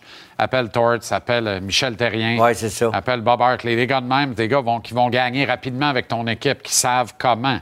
Mais là, à Philadelphie. Ça a rebâti. Écoute, l'année passée, ils ont congédié Alain Vigneault, Michel Terrien. Ça n'a absolument rien changé. Regarde le line-up, tu vas le voir ce soir. Sais-tu pourquoi tu vas manger ton poulet ce soir? Il n'y a pas de bande de neige, je peux pas le soigner dedans. Non, ce soir-là, je ne mange pas de poulet. Comment ça? J'ai apporté ma petite sandwich. Quoi? Un petit sandwich. Un petit sandwich, là. Ça, sandwich Maison. Jambon, tomate, mayonnaise. Hein? Cha- Sandwich. Avec du pain blanc moelleux? Oui, du Ah, euh, bon, ga- OK. gadois. OK. Du gadois. Gadois. OK, bon, T'as- c'est ça. Un petit gadois, OK. là. Fait que dans Hein, le fond, dans- ben oui, dans le fond, c'est santé, c'est santé, mais, mais Eh pas, puis c'est pas pas fancy, là. Habituellement, ce type, ce genre de sandwich-là, tu manges ça tout seul. Mais là, t'as-tu mis les tomates et un maillot dedans à Blainville avant de partir? Oui, oui, mais dans, dans mon... euh, Ça te dire de quoi ton moelleux? euh, Non, non, mais j'ai une petite, euh, comme une petite glacière avec un, un petit ice pack. Ah, je suis équipé, moi. Le, le même ice pack que je prends pour aller jouer au golf quand je veux pas trop dépenser. C'est mes chums qui m'ont pris ça. Mes chums s'en viennent, eux autres, là, pour pas acheter le dog à 2,95, là, ils amènent le petit sandwich au jambon avec le ice pack, puis ils mangent ça à cachette pour pas que les autres les voient. Ils doivent être contents. Ben, Ils savent de- ceux qui regardent, ils savent de qui je parle. OK, bon appétit. Ben, quand même, oui. Sais, le petit sandwich. Néanmoins. Un petit ice pack? Je, Ouais. Je l'ai vu dans ta loge, toi. Tu Ouais. en avais un petit ice Oui, pack. j'ai toujours des ice packs, moi. Oui, oui, oui, c'est prêt. Salut. Salut, oh. Je- Tu sais, je je, je veux pas péter sa, sa bulle, là. Tu sais, il a, il a, il a vraiment l'air en appétit devant le, le tomate maillot. Puis moi, si tu veux que je me sauve en courant, sors-moi ça. Pain blanc trempé dans tomate, dans maillot. J'imagine ça. Je pense que j'ai le choix entre les deux. Moi, je mange l'ice pack. Je laisse la sandwich là. Ça, c'est moi. Mais je m'entendrais bien que Bergie, tout le monde serait servi. Moi, je griffonne le ice pack, puis lui mange son sandwich. C'est formidable. Je pense que je vais aller chercher deux cups de sauce. Moi, y amener ça. Ça y prend une petite consolation. Tabarouette. Cole Caulfield a inscrit hier son 15e but de la saison à son 26e match.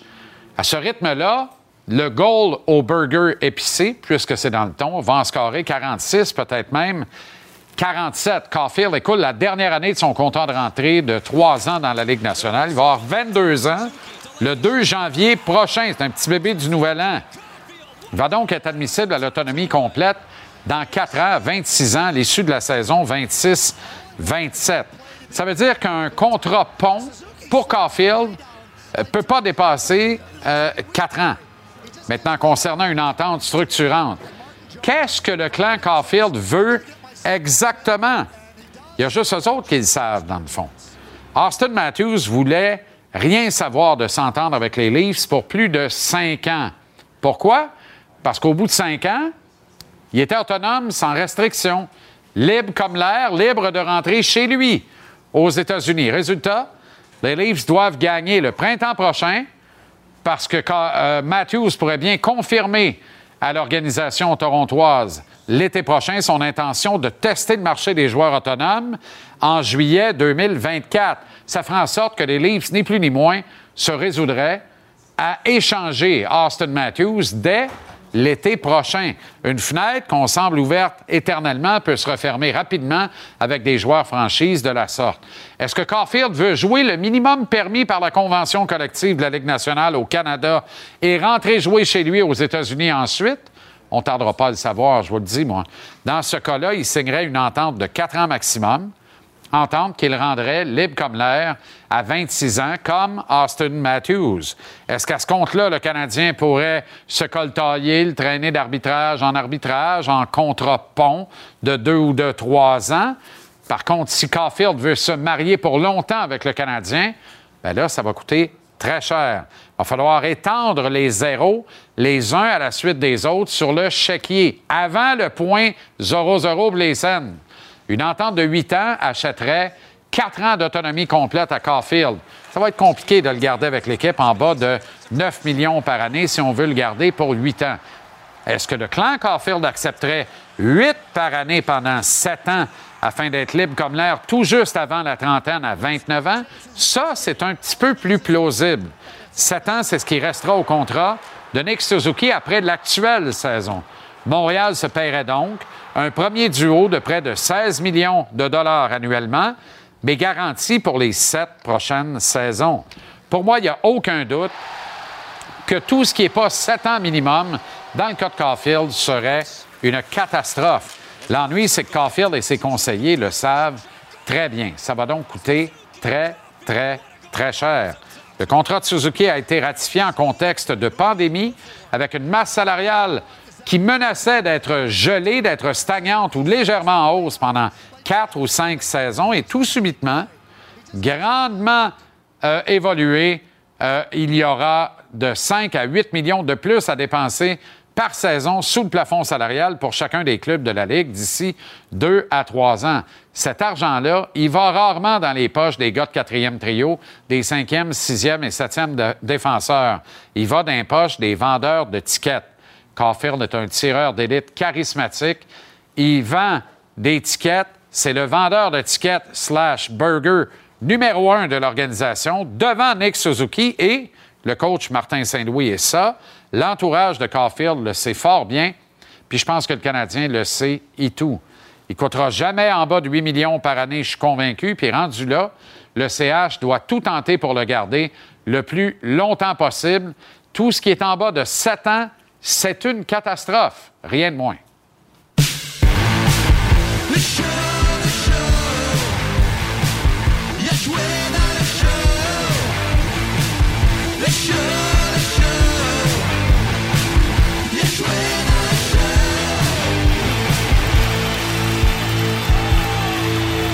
Avec le Rousse, Antoine Roussel, le pic, Alex Picard. Comment ça va, les gars? Ça va, ça va. Excellent. bien. L'avez entendu, Caulfield. Moi, je regarde la situation de Matthews à Toronto. On le voyait, il y avait un clash de négociation. Moi, euh, je peux pas être joueur autonome sans restriction avant l'âge de 26 ans. Mais euh, à 27 ans, je joue plus ici. C'était clair. Là. Quand il s'entend à 5 ans, alors que les livres voulaient lui donner 8 ans, l'attacher après la patte du poids à la vie, son message est clair. C'est essayez même pas au bout de cinq ans, je suis parti. On va le voir l'été prochain. Là. Ça va être le désastre. On, peut le prononcer d'avance. Il va dire aux livres non, non, la prolongation de contrat, ben non. Je vais tester le marché dans un an. Parfait, le message est clair. On va faire une transaction structurante. Maintenant, veux-tu nous aider? Donne-nous une liste d'équipes pour que tu puisses signer une nouvelle entente, qu'on puisse obtenir beaucoup en échange de tes services. Il peut se passer la même affaire avec Caulfield. Vous avez joué avec des joueurs d'origine américaine. Caulfield en est un. Il se plaît à Montréal. Il a l'air heureux, le petit gars. Là. Il ne veut pas être prophète de malheur. Mais on ne sait jamais ce que le gars a dans le fond de lui-même. L'attrait de jouer chez vous, puis de rentrer à la maison d'une certaine façon. Comment vous voyez la suite? Ben, pour Austin Matthews, rentrer à la maison, je pense pas qu'il est vraiment excité d'aller de se dire je vais jouer dans une arena de 4000 places. Non, pas en Arizona, mais aux États-Unis. C'est par là que je veux dire rentrer à la maison. Mais il Non, reste pas que- là. C'est correct. Mais moi, sincèrement, je pense que c'est sûr que si tu parles aux agents, les agents vont toujours dire signe des contrats de trois ans, c'est là que tu vas maximiser tes revenus. Mais tu sais, tu, ma- tu maximises pas ta sécurité. Je pense que quand tu es joueur, tu veux maximiser ta sécurité, tu veux maximiser ton, euh, ta réussite de ta carrière sur le long terme. Donc, c'est sûr, tu privilégies le long terme. Mais dans ce cas-là, est-ce que tu as vraiment besoin d'autant d'argent? Je regarde les livres, c'est Matthews, puis je me dis, est-ce que lui, il préférerait pas avoir un autre trio supplémentaire, puis pas se poser la question s'ils vont passer la première ronde ou pas, puis ça tombe seulement sur ses épaules, à l'inverse de se dire, c'est juste sur moi que ça compte, puis t'as pas d'espace pour avoir d'autres joueurs? Comme Patrice Bergeron à Boston. Ouais, Patrice, il joue pour euh, presque gratuit cette année pour euh, c'est quoi, 2 millions. Il y a Ouais. des bonnies rattachés à ça. Mais non, je suis du même avis, mais je pense que les jeunes, maintenant, euh, ça a changé. On veut se faire payer, puis euh, la juste valeur, on l'a vu à McKinnon, euh, 12,6, euh, McDavid, 12,5.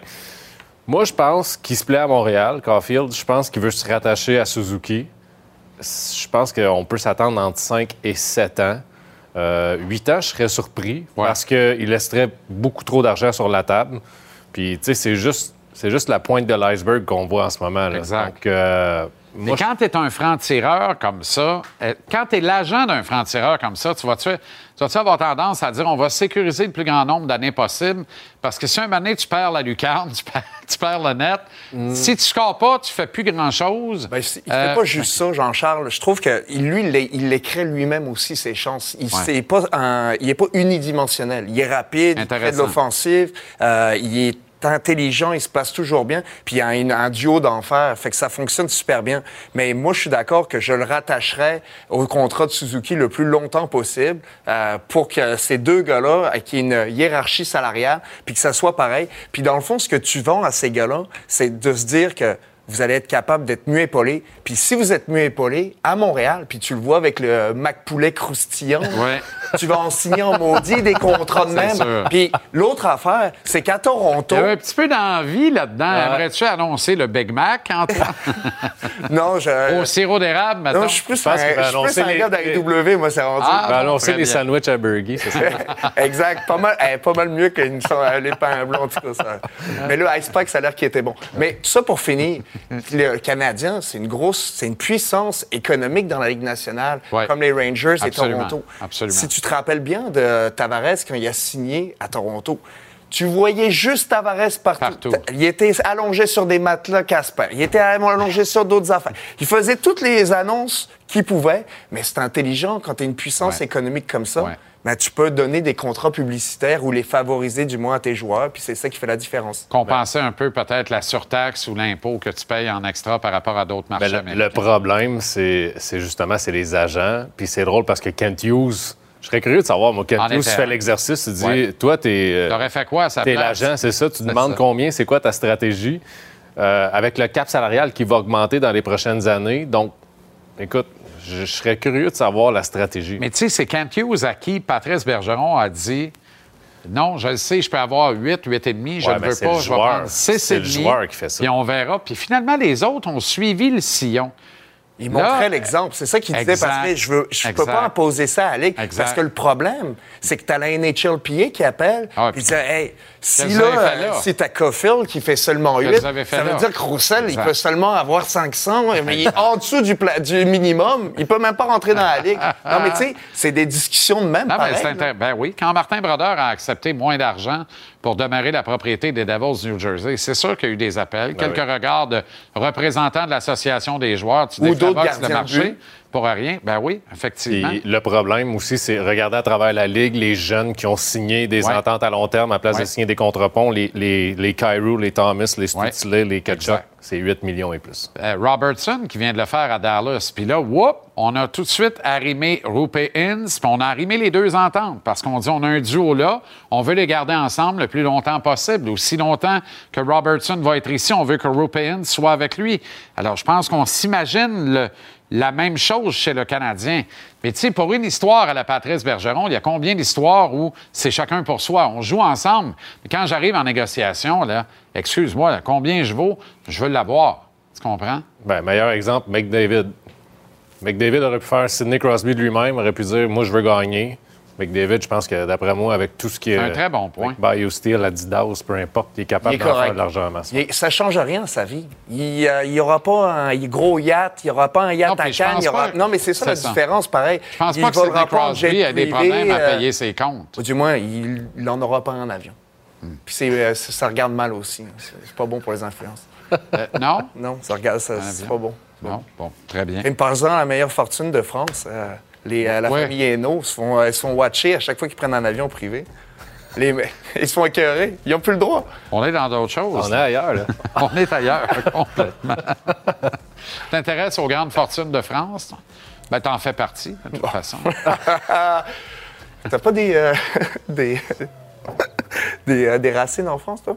Ah, peut-être. Je ne sais pas. Je ne sais pas. Je ne cherche pas ça. bon, ben, coudon, c'est ainsi que ça se conclut. On repart hein? Non, non, ça On va est- aller. on est correct. On va aller manger avec. Excellente soirée. un- Allez partager un sandwich, tiens. Hein? Vous en avez moyen d'abord?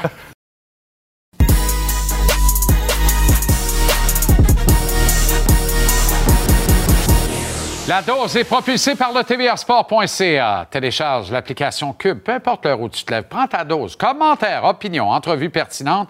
Résultats, tout ça livré par cet homme, Jean-Philippe Bertrand. Comment ça va, JP? Très bien toi-même? Excellent. Un allongé ce soir avec le défi marketing qui attend le CF Montréal. Oui, Ah bon? absolument. Ben, ben oui. Qu- Qu'est-ce que tu vas vendre dans l'entre-saison? Hmm. Qui tu vas vendre? Lionel Messi. Non, arrête, là. T'es sérieux, là? Qu'est-ce qu'il y a? Non, mais on a ramené Nacho Piatti, grand Argentin devant l'Éternel, dans l'entourage de l'équipe. On dit qu'il sera euh, un agent d'influence Ah. de l'équipe à l'international. Ben, let's go. T'as un dossier. Ouais. Ben, en tout cas, si, si c'est ça ton problème marketing. Non, mais attends est une minute, là. C'est-tu moi ou Thierry Henry a déjà dirigé cette équipe-là? Oui. Est-ce que c'est moi ou Didier Drogba? Oui, oui. On a Mais- déjà marqué trois un Ouais. samedi soir de juillet. Ouais, ben, OK, Non, non, je mais- comprends, mais c'est parce que mais- le plan qu'on nous vend, Oui. le, le- comment on appelle ça, le plan sportif, c'est comme ça qu'ils Oui, appellent ça? oui. C'est pas ça pantoute. C'est pas ça pantoute. Mais de la façon dont la chaîne débarque actuellement, là, mettons que le Messi non. débarque, on est d'accord qu'on peut jouer sur l'eau, Oh, on va ben courir dessus, personne ne Si va caler. Cristiano Ronaldo arrive à Montréal, puis si... Ah non, non, euh, non, non, non, mais pas oui. Ronaldo. Mais... Euh, c'est quoi? regarde, Ronaldo, ça m'intéresse pas. Il va se mais- carrer assis sur le banc. ben, en tout cas, regarde, on- on- si ça arrive, là, je viendrais faire un mea culpa, là, euh, je ferais un tour du bloc en jackstrap, là, comme... Ah, vraiment? Ça, je retiens ça. là. Ça, je retiens ça. C'est pour- ça que je l'ai dit. Ce programme est enregistré continuellement. c'est pour ça que je l'ai dit. Mais, mais pour le vrai, là. On moi, dit un slip coquille. Un slip coquille. Mais, mais ça n'arrivera pas parce que le plan sportif n'est pas ça. Le plan sportif me fait tristement penser aux expos des années Ben non. 90. Arrête, va Et je sais qu'on est en train de comparer deux univers. Pas pareil. ben, un petit peu, là. Ben non, regarde, euh, on dit je m'achète un chandail de Georgi Mihailovic cette année, là, ou j'achète un chandail de Georgi à mon petit gars, là, comme je me serais acheté un chandail, je sais pas moi, de Larry Walker à l'époque ou de Marquise Grissom. Dans deux ans, ton chandail, là, il sera plus bon puis il sera Ça plus pas valide. de même. Tu donnes Ben- du gaz là, aux gens qui disent c'est comme si le Canadien avait repêché, développé Cole Caulfield, Caden Goulet, puis on se lève un matin. Oui, mais Cole Ils ont Caulfield- vendu Caulfield aux Ben Rangers oui, mais- puis Goulet aux Kings. Tu, tu viens de faire 20 minutes avec les gars du show sur le contrat de Caulfield. Il va, Oui. il va rester en ville, Caulfield. Ben oui. Ben c'est ça. Mais Georgie n'est pas resté en ville, puis Connie n'est pas resté Non, en parce ville. que Puis il Alistair Johnson n'est pas non, resté parce en que ville. ça sert à ça, c'est le modèle d'affaires. Ben, je comprends, soccer. mais c'est dur à vendre, ça. Puis là, en plus, t'as pas de coach. Puis moi, ça me fait penser Il à... n'y a pas un Européen de Montréal qui comprend pas et qui applaudit pas les, les gestes de l'équipe actuellement. Ça, ça, je comprends, mais nous... Ben non, oui, visiblement. ben oui, La non. comparaison avec les Ben, Expos, c'est parce que pas nous, parce que nous, on est des, des amateurs de sport nord-américains qui avons grandi dans cette culture-là. Puis moi, là, si tu veux me faire acheter des tickets, il faut que tu me donnes puis tu me vendes des joueurs. Le- Derek O'Coin a toujours dit le plus gros problème des expos dans les années 90, c'est que les trois plus grosses vedettes, c'était le gérant, la mascotte puis le, puis le descripteur. Exact. Puis Ben, c'était un club géré comme une équipe 3A. C'était Ben- un club géré comme un club qui fournit les talents pour le baseball majeur. Ben, c'est ce que pas fait le cas du CF Ben, Montréal. là, non. Ils sont en train de fournir non, non, euh, un club anglais, ils sont en train de fournir un club Exactement, écossais. puis- Exactement. Mais ça, c'est pas pareil. La MLS, par rapport au grand circuit Oui, européen, c'est c'est de la. Ligue américaine. Oui, je comprends. C'est du 3A. Par contre, quand tu ramènes ça dans ta ligue ici Ouais. en Amérique, on joue, on est sur un pied d'égalité avec toutes les autres équipes d'Amérique du Nord. Pas complètement. On est un petit marché, mais on est là pareil. On est les Aces d'Oakland du baseball majeur, si tu veux garder l'analogie. Ouais. Mais on est du 3A par rapport au baseball majeur qui serait les circuits Mais- européens. C'était pas vrai pour les Expos. Parfait. Les Expos jouaient dans la même ligue qu'eux autres, mais c'était un club 3A. Ça, ça, ça, on s'entend là-dessus. Mais je reviens à ma question de base. OK? Toi, tu es directeur marketing du CF Montréal à l'heure où on Je se démissionne. Ben, ben, OK, parfait. Je démissionne. OK, puis le gars qui va te remplacer, tu sais, comment ils vont y vendre? les Bonne chance pour en trouver Les un. billets de saison, comment ils vont se vendre, ces, billets- ces étiquettes-là? tu, tu te débarrasses de tes joueurs vedettes. Un- là, on va y aller pour un neuvième entraîneur-chef en 12 ans. Oui. Tu sais, c'est comme à qui tu t'attaches quand tu suis ce club-là? Tout est à refaire année Tu après t'attaches année. au club. Tu Ben, t'attaches au club. J'allais dire, tu t'attaches au logo. Il a Ouais. changé deux fois Ben, aussi. c'est ça. En trois ans. c'est- dur de Mais tu rester. t'attaches au club. Ben, ben, oui. Moi, j'y ben, suis attaché profondément à cette équipe-là. Moi, je le défends carrément. Je suis content de ce qu'ils ont fait. C'est de la bonne business. Mais C'est comme mais- ça mais que ça, je comprends le plan, puis je comprends que Georgie soit parti, puis Ouais. je comprends, je comprends qu'Ismaël Koné soit parti, puis Ouais. ça, ça, je comprends que ça fait partie de la structure. Le, le seul, la seule constance que tu devais de, de- de- de garder puis d'avoir était le visage derrière le banc. Puis ça, tu l'as perdu, puis... puis c'est à peu près la seule constance. Dans un plan sportif comme le CF Montréal, c'est à peu près la seule constance que tu as. Si tu perds en plus ton entraîneur, qu'est-ce que tu vends au monde pour qu'il achète des, des tickets? Pour qu'il achète des maillots parce que je- je- en tout cas moi ça me rappelle tristement ce que j'ai vécu dans les années 90 où à chaque fois que je m'attachais à quelqu'un j'étais obligé de dire bye bye chez les Expos. Mais Ben ce oui. qui était déprimant, c'est qu'ils partaient pour un autre club de la même ligue. Donc, comprends. revenaient de frapper un circuit d'en face. Exact. Tu comprends? Ça, oui. là, il s'en va, Ça, il s'en va euh, alimenter de l'attaque en Europe quelque part. Même affaire pour les autres. Ça, Au moins, ils ne viendront pas nous faire suer. C'est vrai que Nancy va venir nous coacher ça d'en face avec le crew. Là. Ça, c'est assez pour qu'on déprime parce qu'il a signé chez le voisin d'en face. Il y a une rivalité entre ces deux organisations-là. Mm. Ça, c'est plate. Et qui va le remplacer? On parle de plus en plus du coach du Ford FC, qui est un unilingue anglophone. C'est pas mal la restant des écus. Là. Êtes-vous en train de préparer la vente du club, coudon? De- La vente du club, comme dans la vente et le transfert, là, on s'en va où, là? Après ce Ah, paroxysme époustouflant. Fait que C'est pour ça que je dis, tout ce dérapage-là cache quelque chose de gros. Il faut qu'ils travaillent un gros coup quelque part. Donne-nous un anan. Quand ça va Ben, t'as moins bien, là, ils ont sorti Drogba, on est reparti à hausse, Ouais. tu comprends? Ils ont sorti Thierry Henry, ça a été une catastrophe. On est reparti à hausse pareil. Sors-moi quelqu'un, à défaut de Messi. Messi ne viendra pas ici. il va venir, on va venir ici vont nous avec New York. va être suffisant. Non. Ben, c'est ça. Probablement pas. Merci, euh, JP. Euh, ah, bon, très bien. On me dit qu'on peut continuer à part ça. Euh, je suis pas d'accord. Oh. Non, mais. On continue pour le vrai? Oui? OK. Bon, très bien. Je te rappelle que nous sommes en direct. Ça, mais ça, je le sais. Mais Ah, je suis pas d'accord. OK. Un instant. Attends un peu, on va aller rechercher Burger, on va partager un sandwich. Mais, mais je reviens à la, à la déclaration de Derek Aucoin sur, sur les, les trois, euh, les trois piliers des expos des années 90. tu sais. C'est triste, mais c'était vrai pareil. Là. Philippe, Roger et Youpi. C'est avec ces trois personnages-là que tu as bâti une constance Incroyable. marketing quand tu y penses. tu sais. Puis t'as- même pas ça avec le CF Montréal. Parce que ton, ton, ton coach, ton gérant change Le coach année est parti, il y a pas de mascotte. La mascotte, je sais même pas c'est qui. Là, Puis, comment ça puis- puis le descripteur est parti aussi. Euh, On change de poste. on, cha- on change de poste. C'est ça. OK, JP, merci. Salut, La dose.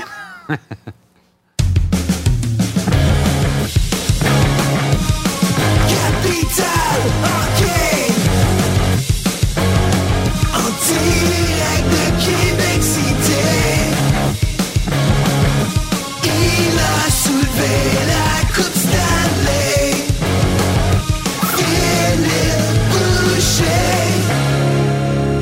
Comment ça va, le grand fil?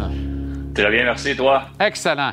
Si t'étais le directeur général ou le coach du Canadien, là, tu reviens, tu- ça a été n'importe quoi. On a eu l'histoire de Price à travers la, la Bowling dans le voyage de quatre matchs. Hey, on a gagné deux, on a perdu une. Un autre au-delà de 60 minutes. On rentre avec 5 points sur 8. Écoute bien, là, euh, c'était pas parfait, mais on va tout prendre ça. Le DG est content, le coach est content, les joueurs sont contents, ils ont toutes les raisons d'être contents. L'affaire Carey Price, ça a fait couler beaucoup d'encre à Montréal. Je pense pas que ça l'affecte les joueurs, ça les regarde pas du tout, du tout. Le Canadien continue à progresser, continue à s'améliorer. Moi, c'est ça que j'aime. Je- on en a parlé ensemble, j'étais pas vraiment content. J'aurais pas été content être un joueur, être l'entraîneur. Le DG, un petit peu moins parce que tu regardes à plus long terme, mais en tant qu'entraîneur, j'aurais pas été vraiment content du résultat puis de la manière qu'on a fait les choses à Vancouver. Faut apprendre, faut se ressaisir. Jake Allen nous a aidés. On a joué un bon match. On a gagné le, le match à Seattle. On a hâte de revenir à la maison. J'ai hâte de voir la performance du Canadien au retour à la maison. Mais ça fait quand même longtemps qu'ils sont sur la route. là. Ils ont joué quelques matchs sur la route, un à la maison. On est reparti pour quatre matchs. Souvent, le match le plus difficile après un long voyage, c'est le premier à la maison. Mais on va avoir le temps de pratiquer. Mais écoute, tout le monde a raison d'être heureux à Montréal. Tout le monde joue du, du bon hockey. L'organisation peut être fière de ce qu'ils font présentement. Qui rentre à Montréal avec le plus d'étoiles dans son cahier parmi les joueurs? Moi, honnêtement, avant la blessure de Sean Monahan, j'adorais comment il jouait. J'aimerais qu'on raide. considère le signer. Honnêtement, là, il joue bien, ça clique avec les jeunes, il joue bien l'avantage numérique, il jouait presque 20 minutes par match, il joue dans toutes les situations, il peut jouer contre tout le monde. Je lui parlerais beaucoup d'étoiles dans son cahier depuis le début de la saison. Josh Anderson a été très, très solide sur la route. Tu as besoin d'un gars comme ça sur la route, un gros bonhomme qui patine, un gars nord-sud qui peut jouer contre n'importe qui, qui n'a pas peur de personne. Il a eu un bon voyage. Josh euh, Allen a été très bon. Jake Allen a été très, très bon. Moi, je pense qu'il y a un deux points que ça revient à lui. Mais ce qui m'impressionne le plus, je vais être honnête, quand tu es l'autre équipe, quand tu fais ton pre-scout, puis tu parles à tes deux meilleurs défenseurs, ton meilleur trio défensif, tu parles de Suzuki puis Caulfield. C'est en caractère gras sur le tableau. faut regarder ces gars-là, faut les contenir, faut faire attention. Puis ils continuent, ils continuent les deux de produire match après match après match. Moi, je trouve ça impressionnant.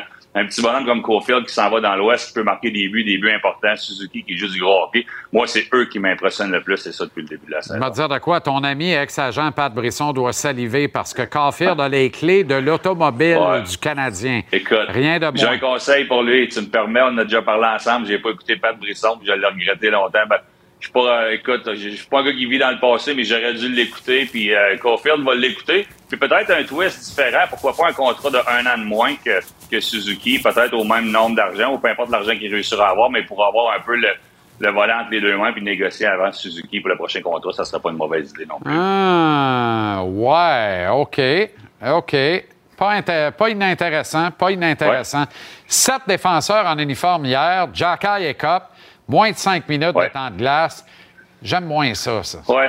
Personne n'aime ça, cette défenseur. Les joueurs n'aiment pas ça, les entraîneurs n'aiment pas ça. Je pense que c'est une nécessité. On avait des blessés, on n'a pas pu rappeler personne, on a joué comme ça. Puis, veux, veux pas, tes quatre premiers vont jouer les minutes qui sont supposés de jouer. Madison va jouer beaucoup, Edmondson va jouer ses minutes, Goulet va jouer ses minutes.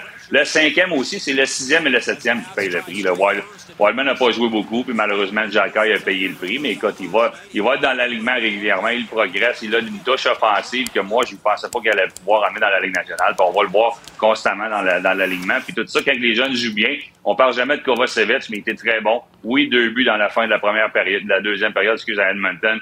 Et hier, euh, à Seattle, qui peuvent être un peu, on peut le pointer du doigt, mais lui aussi joue du bon hockey. On va pouvoir tout réajuster ça à la période des transactions, puis on va les voir jouer de plus en plus, les jeunes défenseurs du Canadien. On va rappeler un attaquant de Laval cette semaine. Euh, priorité à Anthony Richard. On est d'accord là-dessus?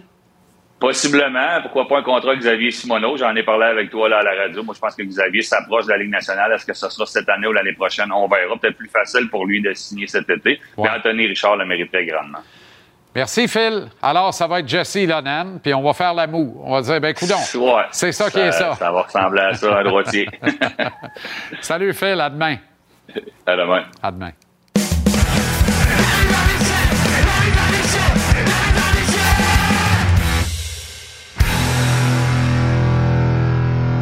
Comment ça va, Renaud? Ça va bien, ça va bien, ça va bien. J'écoutais JP, là, puis Jean-Charles. Il y avait des bons points, Jean- Jean-Philippe. Euh, mais- Moi, ce que j'entends de la MLS, là, Ouais. on ne pas Canada du tout, là. Non, non, non, De non. se faire Montréal. là. Non. Ce qu'on aime, c'est le Mexique. Ça, Ouais, on aime ça. On aime les United States of America. Mais le Canada, les équipes canadiennes, c'est l'épine dans le pied. Comment on va faire se débarrasser de ça, du Canada? C'est Ah ben, peut-être ça, eux autres, qui se posent alors, comme question. Alors, pour faire du pouce là-dessus, là, on se demande encore quand et si les Nordiques vont revenir. On se demande encore quand et si les Expos vont revenir. On se demande encore quand et si la NBA va débarquer à Montréal. Dans les trois cas, les réponses, c'est probablement pas mal plus non que oui. Le Ouais. jour où la MLS quitte Montréal, on joue en division canadienne le reste des temps. C'est aussi De simple vies. que ça. Fait que, Mhm. on le tient, le club. Ils peuvent pas nous l'enlever de force. Tu sais comment ça Non. marche, hein? Ils peuvent pas nous le sortir de force. Non. On grouille pas, on le garde. Pour ça, il faut y cas, aller. souhaitons- Même quand Souhaitons on que perd... les équipes euh, canadiennes, c'est ça, souhaitons que les équipes canadiennes vont demeurer, euh, comme on dit, euh, musclées. On le souhaite. 360 millions, 9 ans. Aaron Judge demeure la propriété des Yankees. On avait signé Cashman pour 4 ans hier. On n'a juste pas fait l'effort de dire ça y est, ça veut dire que Judge est réglé. Cashman n'aurait pas eu de Mm. prolongation s'il échappait à Aaron Judge. Convaincu de ça. Ben, écoute, surtout que Judge était hier à San Diego, a reçu une offre plus lucrative de la part des, euh, des Padres qu'il n'a pas acceptée. Ce qui est assez extraordinaire dans son cas, c'est qu'on sait que l'an dernier, il avait gagé sur lui, donc il avait refusé une offre qui lui donnait à peu près une trentaine de millions par année. Là, il en accepte une de 40 millions. Euh, puis il reg- regage encore sur lui parce que pour que le contrat soit officiel, il doit passer des examens euh, physiques. Et il a décidé beaucoup, à, la place de partir aujourd'hui vers Hawaii pour euh, célébrer son anniversaire. Je lui souhaite que les choses se passent normalement et calmement parce que s'il revient blessé, le Ouais. contrat est, est annulé tout simplement. Ouais, commence Alors, pas à essayer euh, de dompter un dragon de Komodo en sortant de ta planche de surf parce que ça va, ça, ça va mal virer. C'est ça. Même si ça s'appelle Aaron Judge. Oui, exactement. Le Canadien termine son voyage avec 5 points sur une possibilité de 8. Et Jake Allen, parmi le top 8 des meilleurs gardiens de la Ligue nationale sur la route, Renault, et C'est parmi fou, hein? les 5 pires à domicile. Ceci explique sais, cela. Il n'y a pas de secret. T'en parlais, t'en parlais justement en ouverture. Euh, puis effectivement, c'est une statistique qui est très révélatrice, euh, Jean-Charles. Jake Allen a remporté trois de ses quatre derniers matchs sur la route. Sa seule défaite, c'était samedi soir face aux Oilers à Edmonton. Bon, c'est sûr qu'il y a un nouveau-né à la maison. Les gens vont faire ce lien-là. Est-ce qu'on doit le faire? Je sais que Patrick Lalime en parlait aussi euh, au cours euh, du week-end, euh, lors du match de samedi soir sur nos ondes. Je ne pense pas que c'est la seule et unique raison. Mais statistiquement parlant, regardez ça, là. On va aller voir ensemble la différence. C'est, le jour et la nuit. On parle de deux gardiens de but. Jean-Charles l'a mentionné. Dans le dernier tiers euh, à la maison, dans le premier tiers à l'étranger. C'est très rare qu'on voit ça. Normalement, ça devrait être même le contraire. On devrait être beaucoup plus à l'aise à domicile qu'à l'étranger. Lui, sur les glaces adverses, un des meilleurs, tant mieux. Puis c'est une statistique, évidemment, là, qui va continuer de se retrouver sur le tableau de Martin Saint-Louis, j'en suis convaincu. Je sais pas si c'est l'effet de Jack mais on a tous l'impression qu'il y a beaucoup plus de bagarres cette saison dans la Ligue nationale. Réalité ou fiction? C'est une fiction. Euh, puis, écoute, c'est drôle parce que justement, vendredi soir, en dégustant un bon repas, euh, on s'est interrogé là-dessus, euh, sur le fait qu'il n'y ait plus de bagarres dans la Ligue nationale. On venait de voir Jacob Trouba, en- entre autres, se battre face euh, euh, au sénateur d'Ottawa. Souviens-toi, ce combat euh, face à, à, Brady Kachuk qu'on voit présentement sur, euh, sur nos ondes. Écoute, la réalité, Jean-Charles, c'est simple. Il y a 0,29 combats par match. C'était l'an dernier exactement le même nombre, 0,29. Ça n'a pas baissé ni augmenté. C'est une baisse, par contre, à ce qu'on a connu. Rappelle-toi, dans la division canadienne ou encore à cette époque là, où toutes les équipes jouaient dans la même division, on était à 0,29 32 euh, pour cette saison-là, il y a trois ans. Hmm. Donc, ça n'a pas vraiment bougé, Jean-Charles, malgré le fait qu'il semble qu'il y en ait beaucoup plus. Intéressant. Renaud, merci. Excellente soirée. Et à demain. Salut, à demain, Jean-Charles.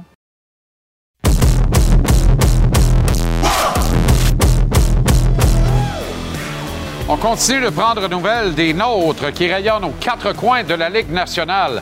On va parler à l'entraîneur-chef associé des Stars de Dallas, l'adjoint de Pete DeBoer, le Montréalais Alain Nasreddin ce soir. Alain, comment ça va? Salut, Justin, ça va très bien, merci. Ça serait dur de dire que ça va mal. Ça va assez bien, merci pour les Stars. Ouais, ça allait mieux avant hier, mais euh, c'est sûr, ça a été une partie difficile un peu contre les Maple Leafs hier. Mais non, depuis le début de la saison, on est quand même euh, content de notre, euh, notre dossier et puis de la manière qu'on joue. Vous n'avez pas de problème nécessairement en attaque, loin de là, avec euh, Robertson notamment.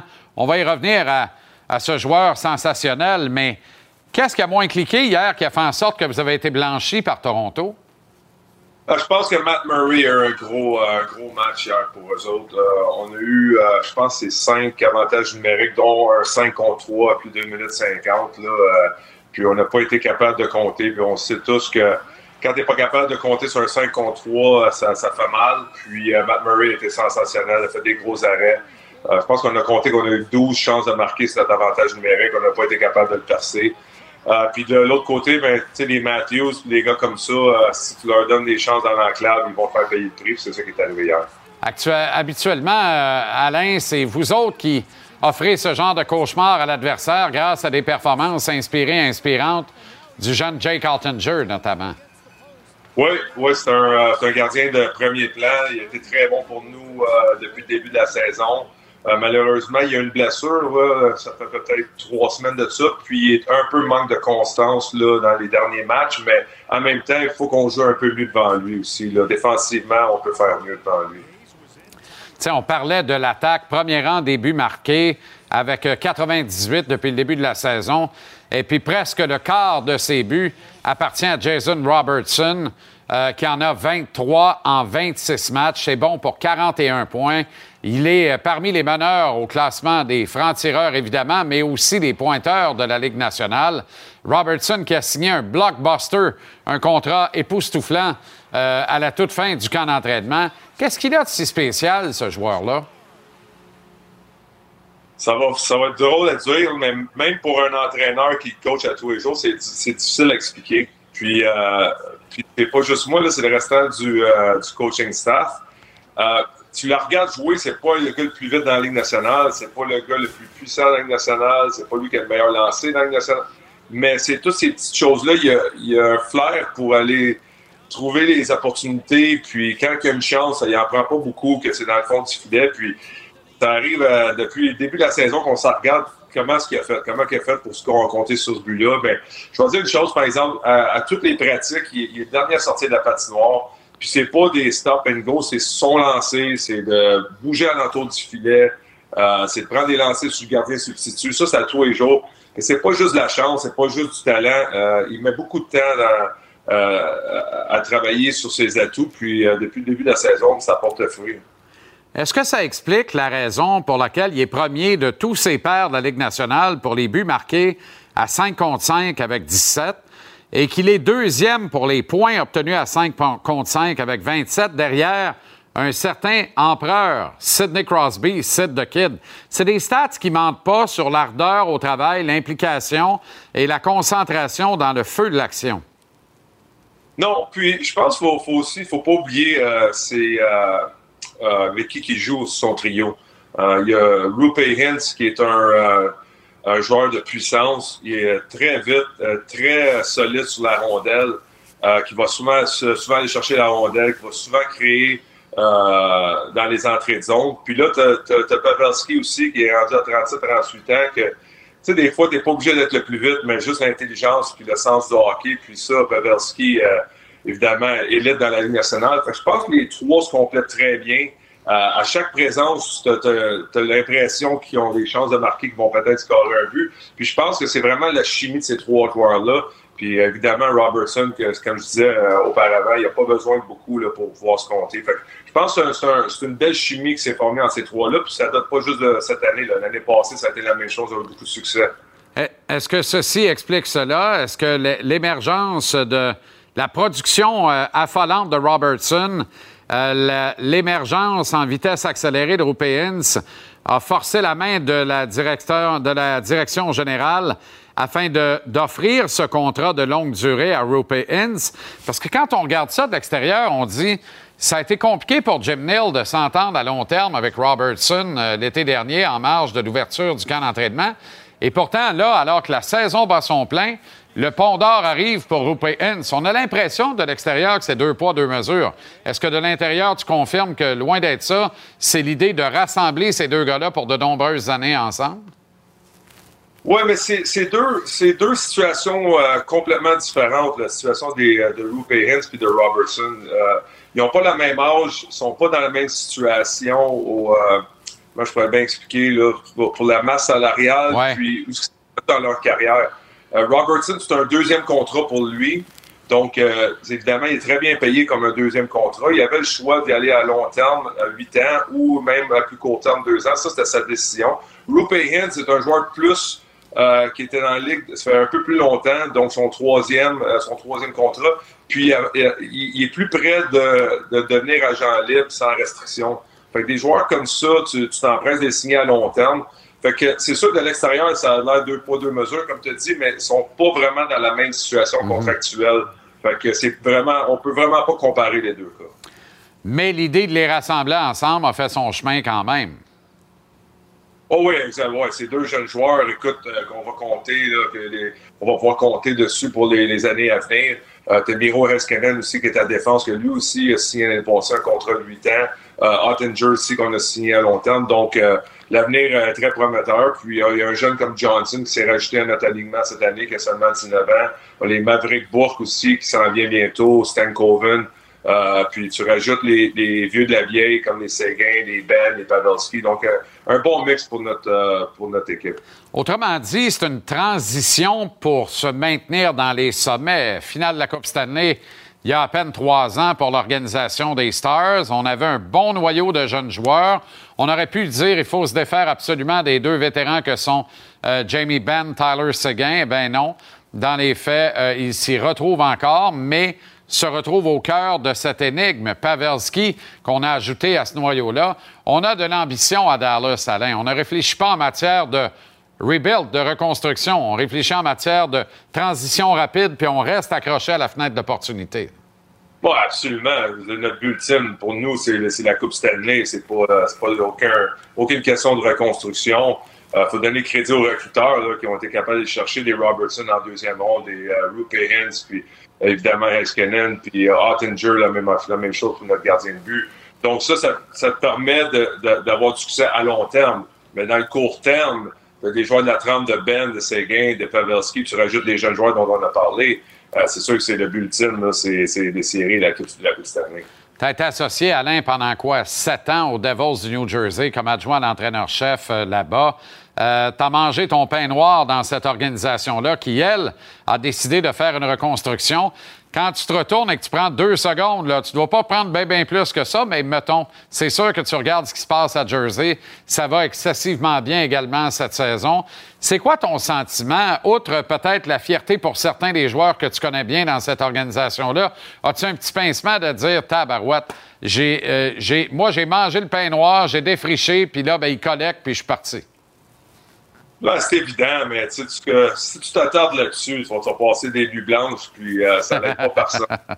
Euh, Je suis content pour certaines personnes qui sont dans l'organisation là-bas. C'est sûr que, euh, tu sais, si tu as un pincement au cœur, oui, j'ai mangé le pain noir, oui, mais à un moment donné, tu sais, dans la vie, il faut que tu passes à d'autres choses. Puis, euh, tu sais, si je m'étais retrouvé avec une autre équipe en reconstruction, peut-être que ça serait pire, mais je me concentre sur la situation euh, dans laquelle je suis, puis on a du succès ici à Dallas. Je suis très heureux. Euh, bonne relation de travail avec les, euh, les entraîneurs avec qui je suis. Jim Mills est un, gérant général fantastique. Donc, de mon côté, je peux vraiment pas me plaindre. Fait que ça, ça me donne absolument rien de souhaiter du mal à, à d'autres équipes. Puis, comme je te disais, Lindy Ruff était très bon pour moi. C'est une des personnes pour qui je suis vraiment content, là. Spécialement avec le traitement dont il a subi là, au Ben début oui. de la saison. Hey, ça, c'est effrayant, là. Tu sais, à, Jersey, on dit, c'est pourtant pas un des publics les plus difficiles de la Ligue nationale, mais là, quand c'est rendu que le coach, on s'entend, les Fire Lindy, là, c'est pas fort. Mais heureusement, ils ont été capables de s'excuser pas longtemps après. hein. Ouais, c'est bon, une belle histoire quand même, là, donner crédit aux fans, mais sont, sont peut-être pas réputés autant que Philadelphie, mais New Jersey, c'est tough. Euh, les fans ont, euh, tu sais, ça fait longtemps aussi que ça n'a pas eu beaucoup de succès, fait que tu commences la une nouvelle saison, puis ça a été difficile pour les Devils. Euh, ça leur prend pas grand-chose, ils étaient tannés, mais c'était quand même cocasse de voir ça, là, après, de s'excuser, puis euh, j'ai bien aimé leur réponse, puis j'étais content pour Lindy Ruff. Merci bien gros d'avoir pris le temps pour nous ce soir, Alain. Bonne continuation. On se reparle périodiquement. On aime ça, prendre des nouvelles des nôtres et on parle rarement des équipes de l'Ouest qui rayonnent. C'est le cas des Stars de Dallas. Bonne continuation. À bientôt. Ben, Ça fait plaisir, merci. Salut. Programme triple à notre antenne ou sur nos deux antennes ce soir. Vous êtes servis. Dans quelques instants, les Caps de Washington et Alex Ovechkin sont à Philadelphie. On vient d'évoquer les Flyers et leur public hostile. Les Flyers et Tortorella qui accueillent OV les Caps. Ce sera suivi des Rangers de New York. Pas la saison attendue, mais toujours dangereux et excitant quand même à Las Vegas contre les Golden Knights au sommet de l'association Ouest. Parallèlement, sur TVA Sport 2, vous avez Raw avec Pat Laprade et Kevin Raphaël. C'est à 20h et à 21h, l'Avalanche du Colorado, hautement décimée avec du Charles Hudon, avec du Alex Galchenyuk, accueille la meilleure équipe de la Ligue nationale dans les faits, peut-être pas au classement, mais probablement dans les faits depuis le début de la saison. Les increvables Bruins de Boston, du capitaine au capitaine, mon capitaine des capitaines, Patrice Bergeron. Nous, on sera là demain, évidemment, à 17h. Télécharge l'application Cube pour récupérer JC où tu veux, quand tu veux. Chaque émission est mise en ligne tous les soirs de la semaine à partir de 19h30, sans les interruptions publicitaires. On est ici grâce à une équipe formidable en régie sur le plateau. Eux comme moi, nous savons que vous faites partie de l'équipe et que vous êtes l'ingrédient essentiel. Sans vous, on n'est carrément pas là. Merci infiniment de faire route avec nous et d'entretenir la conversation.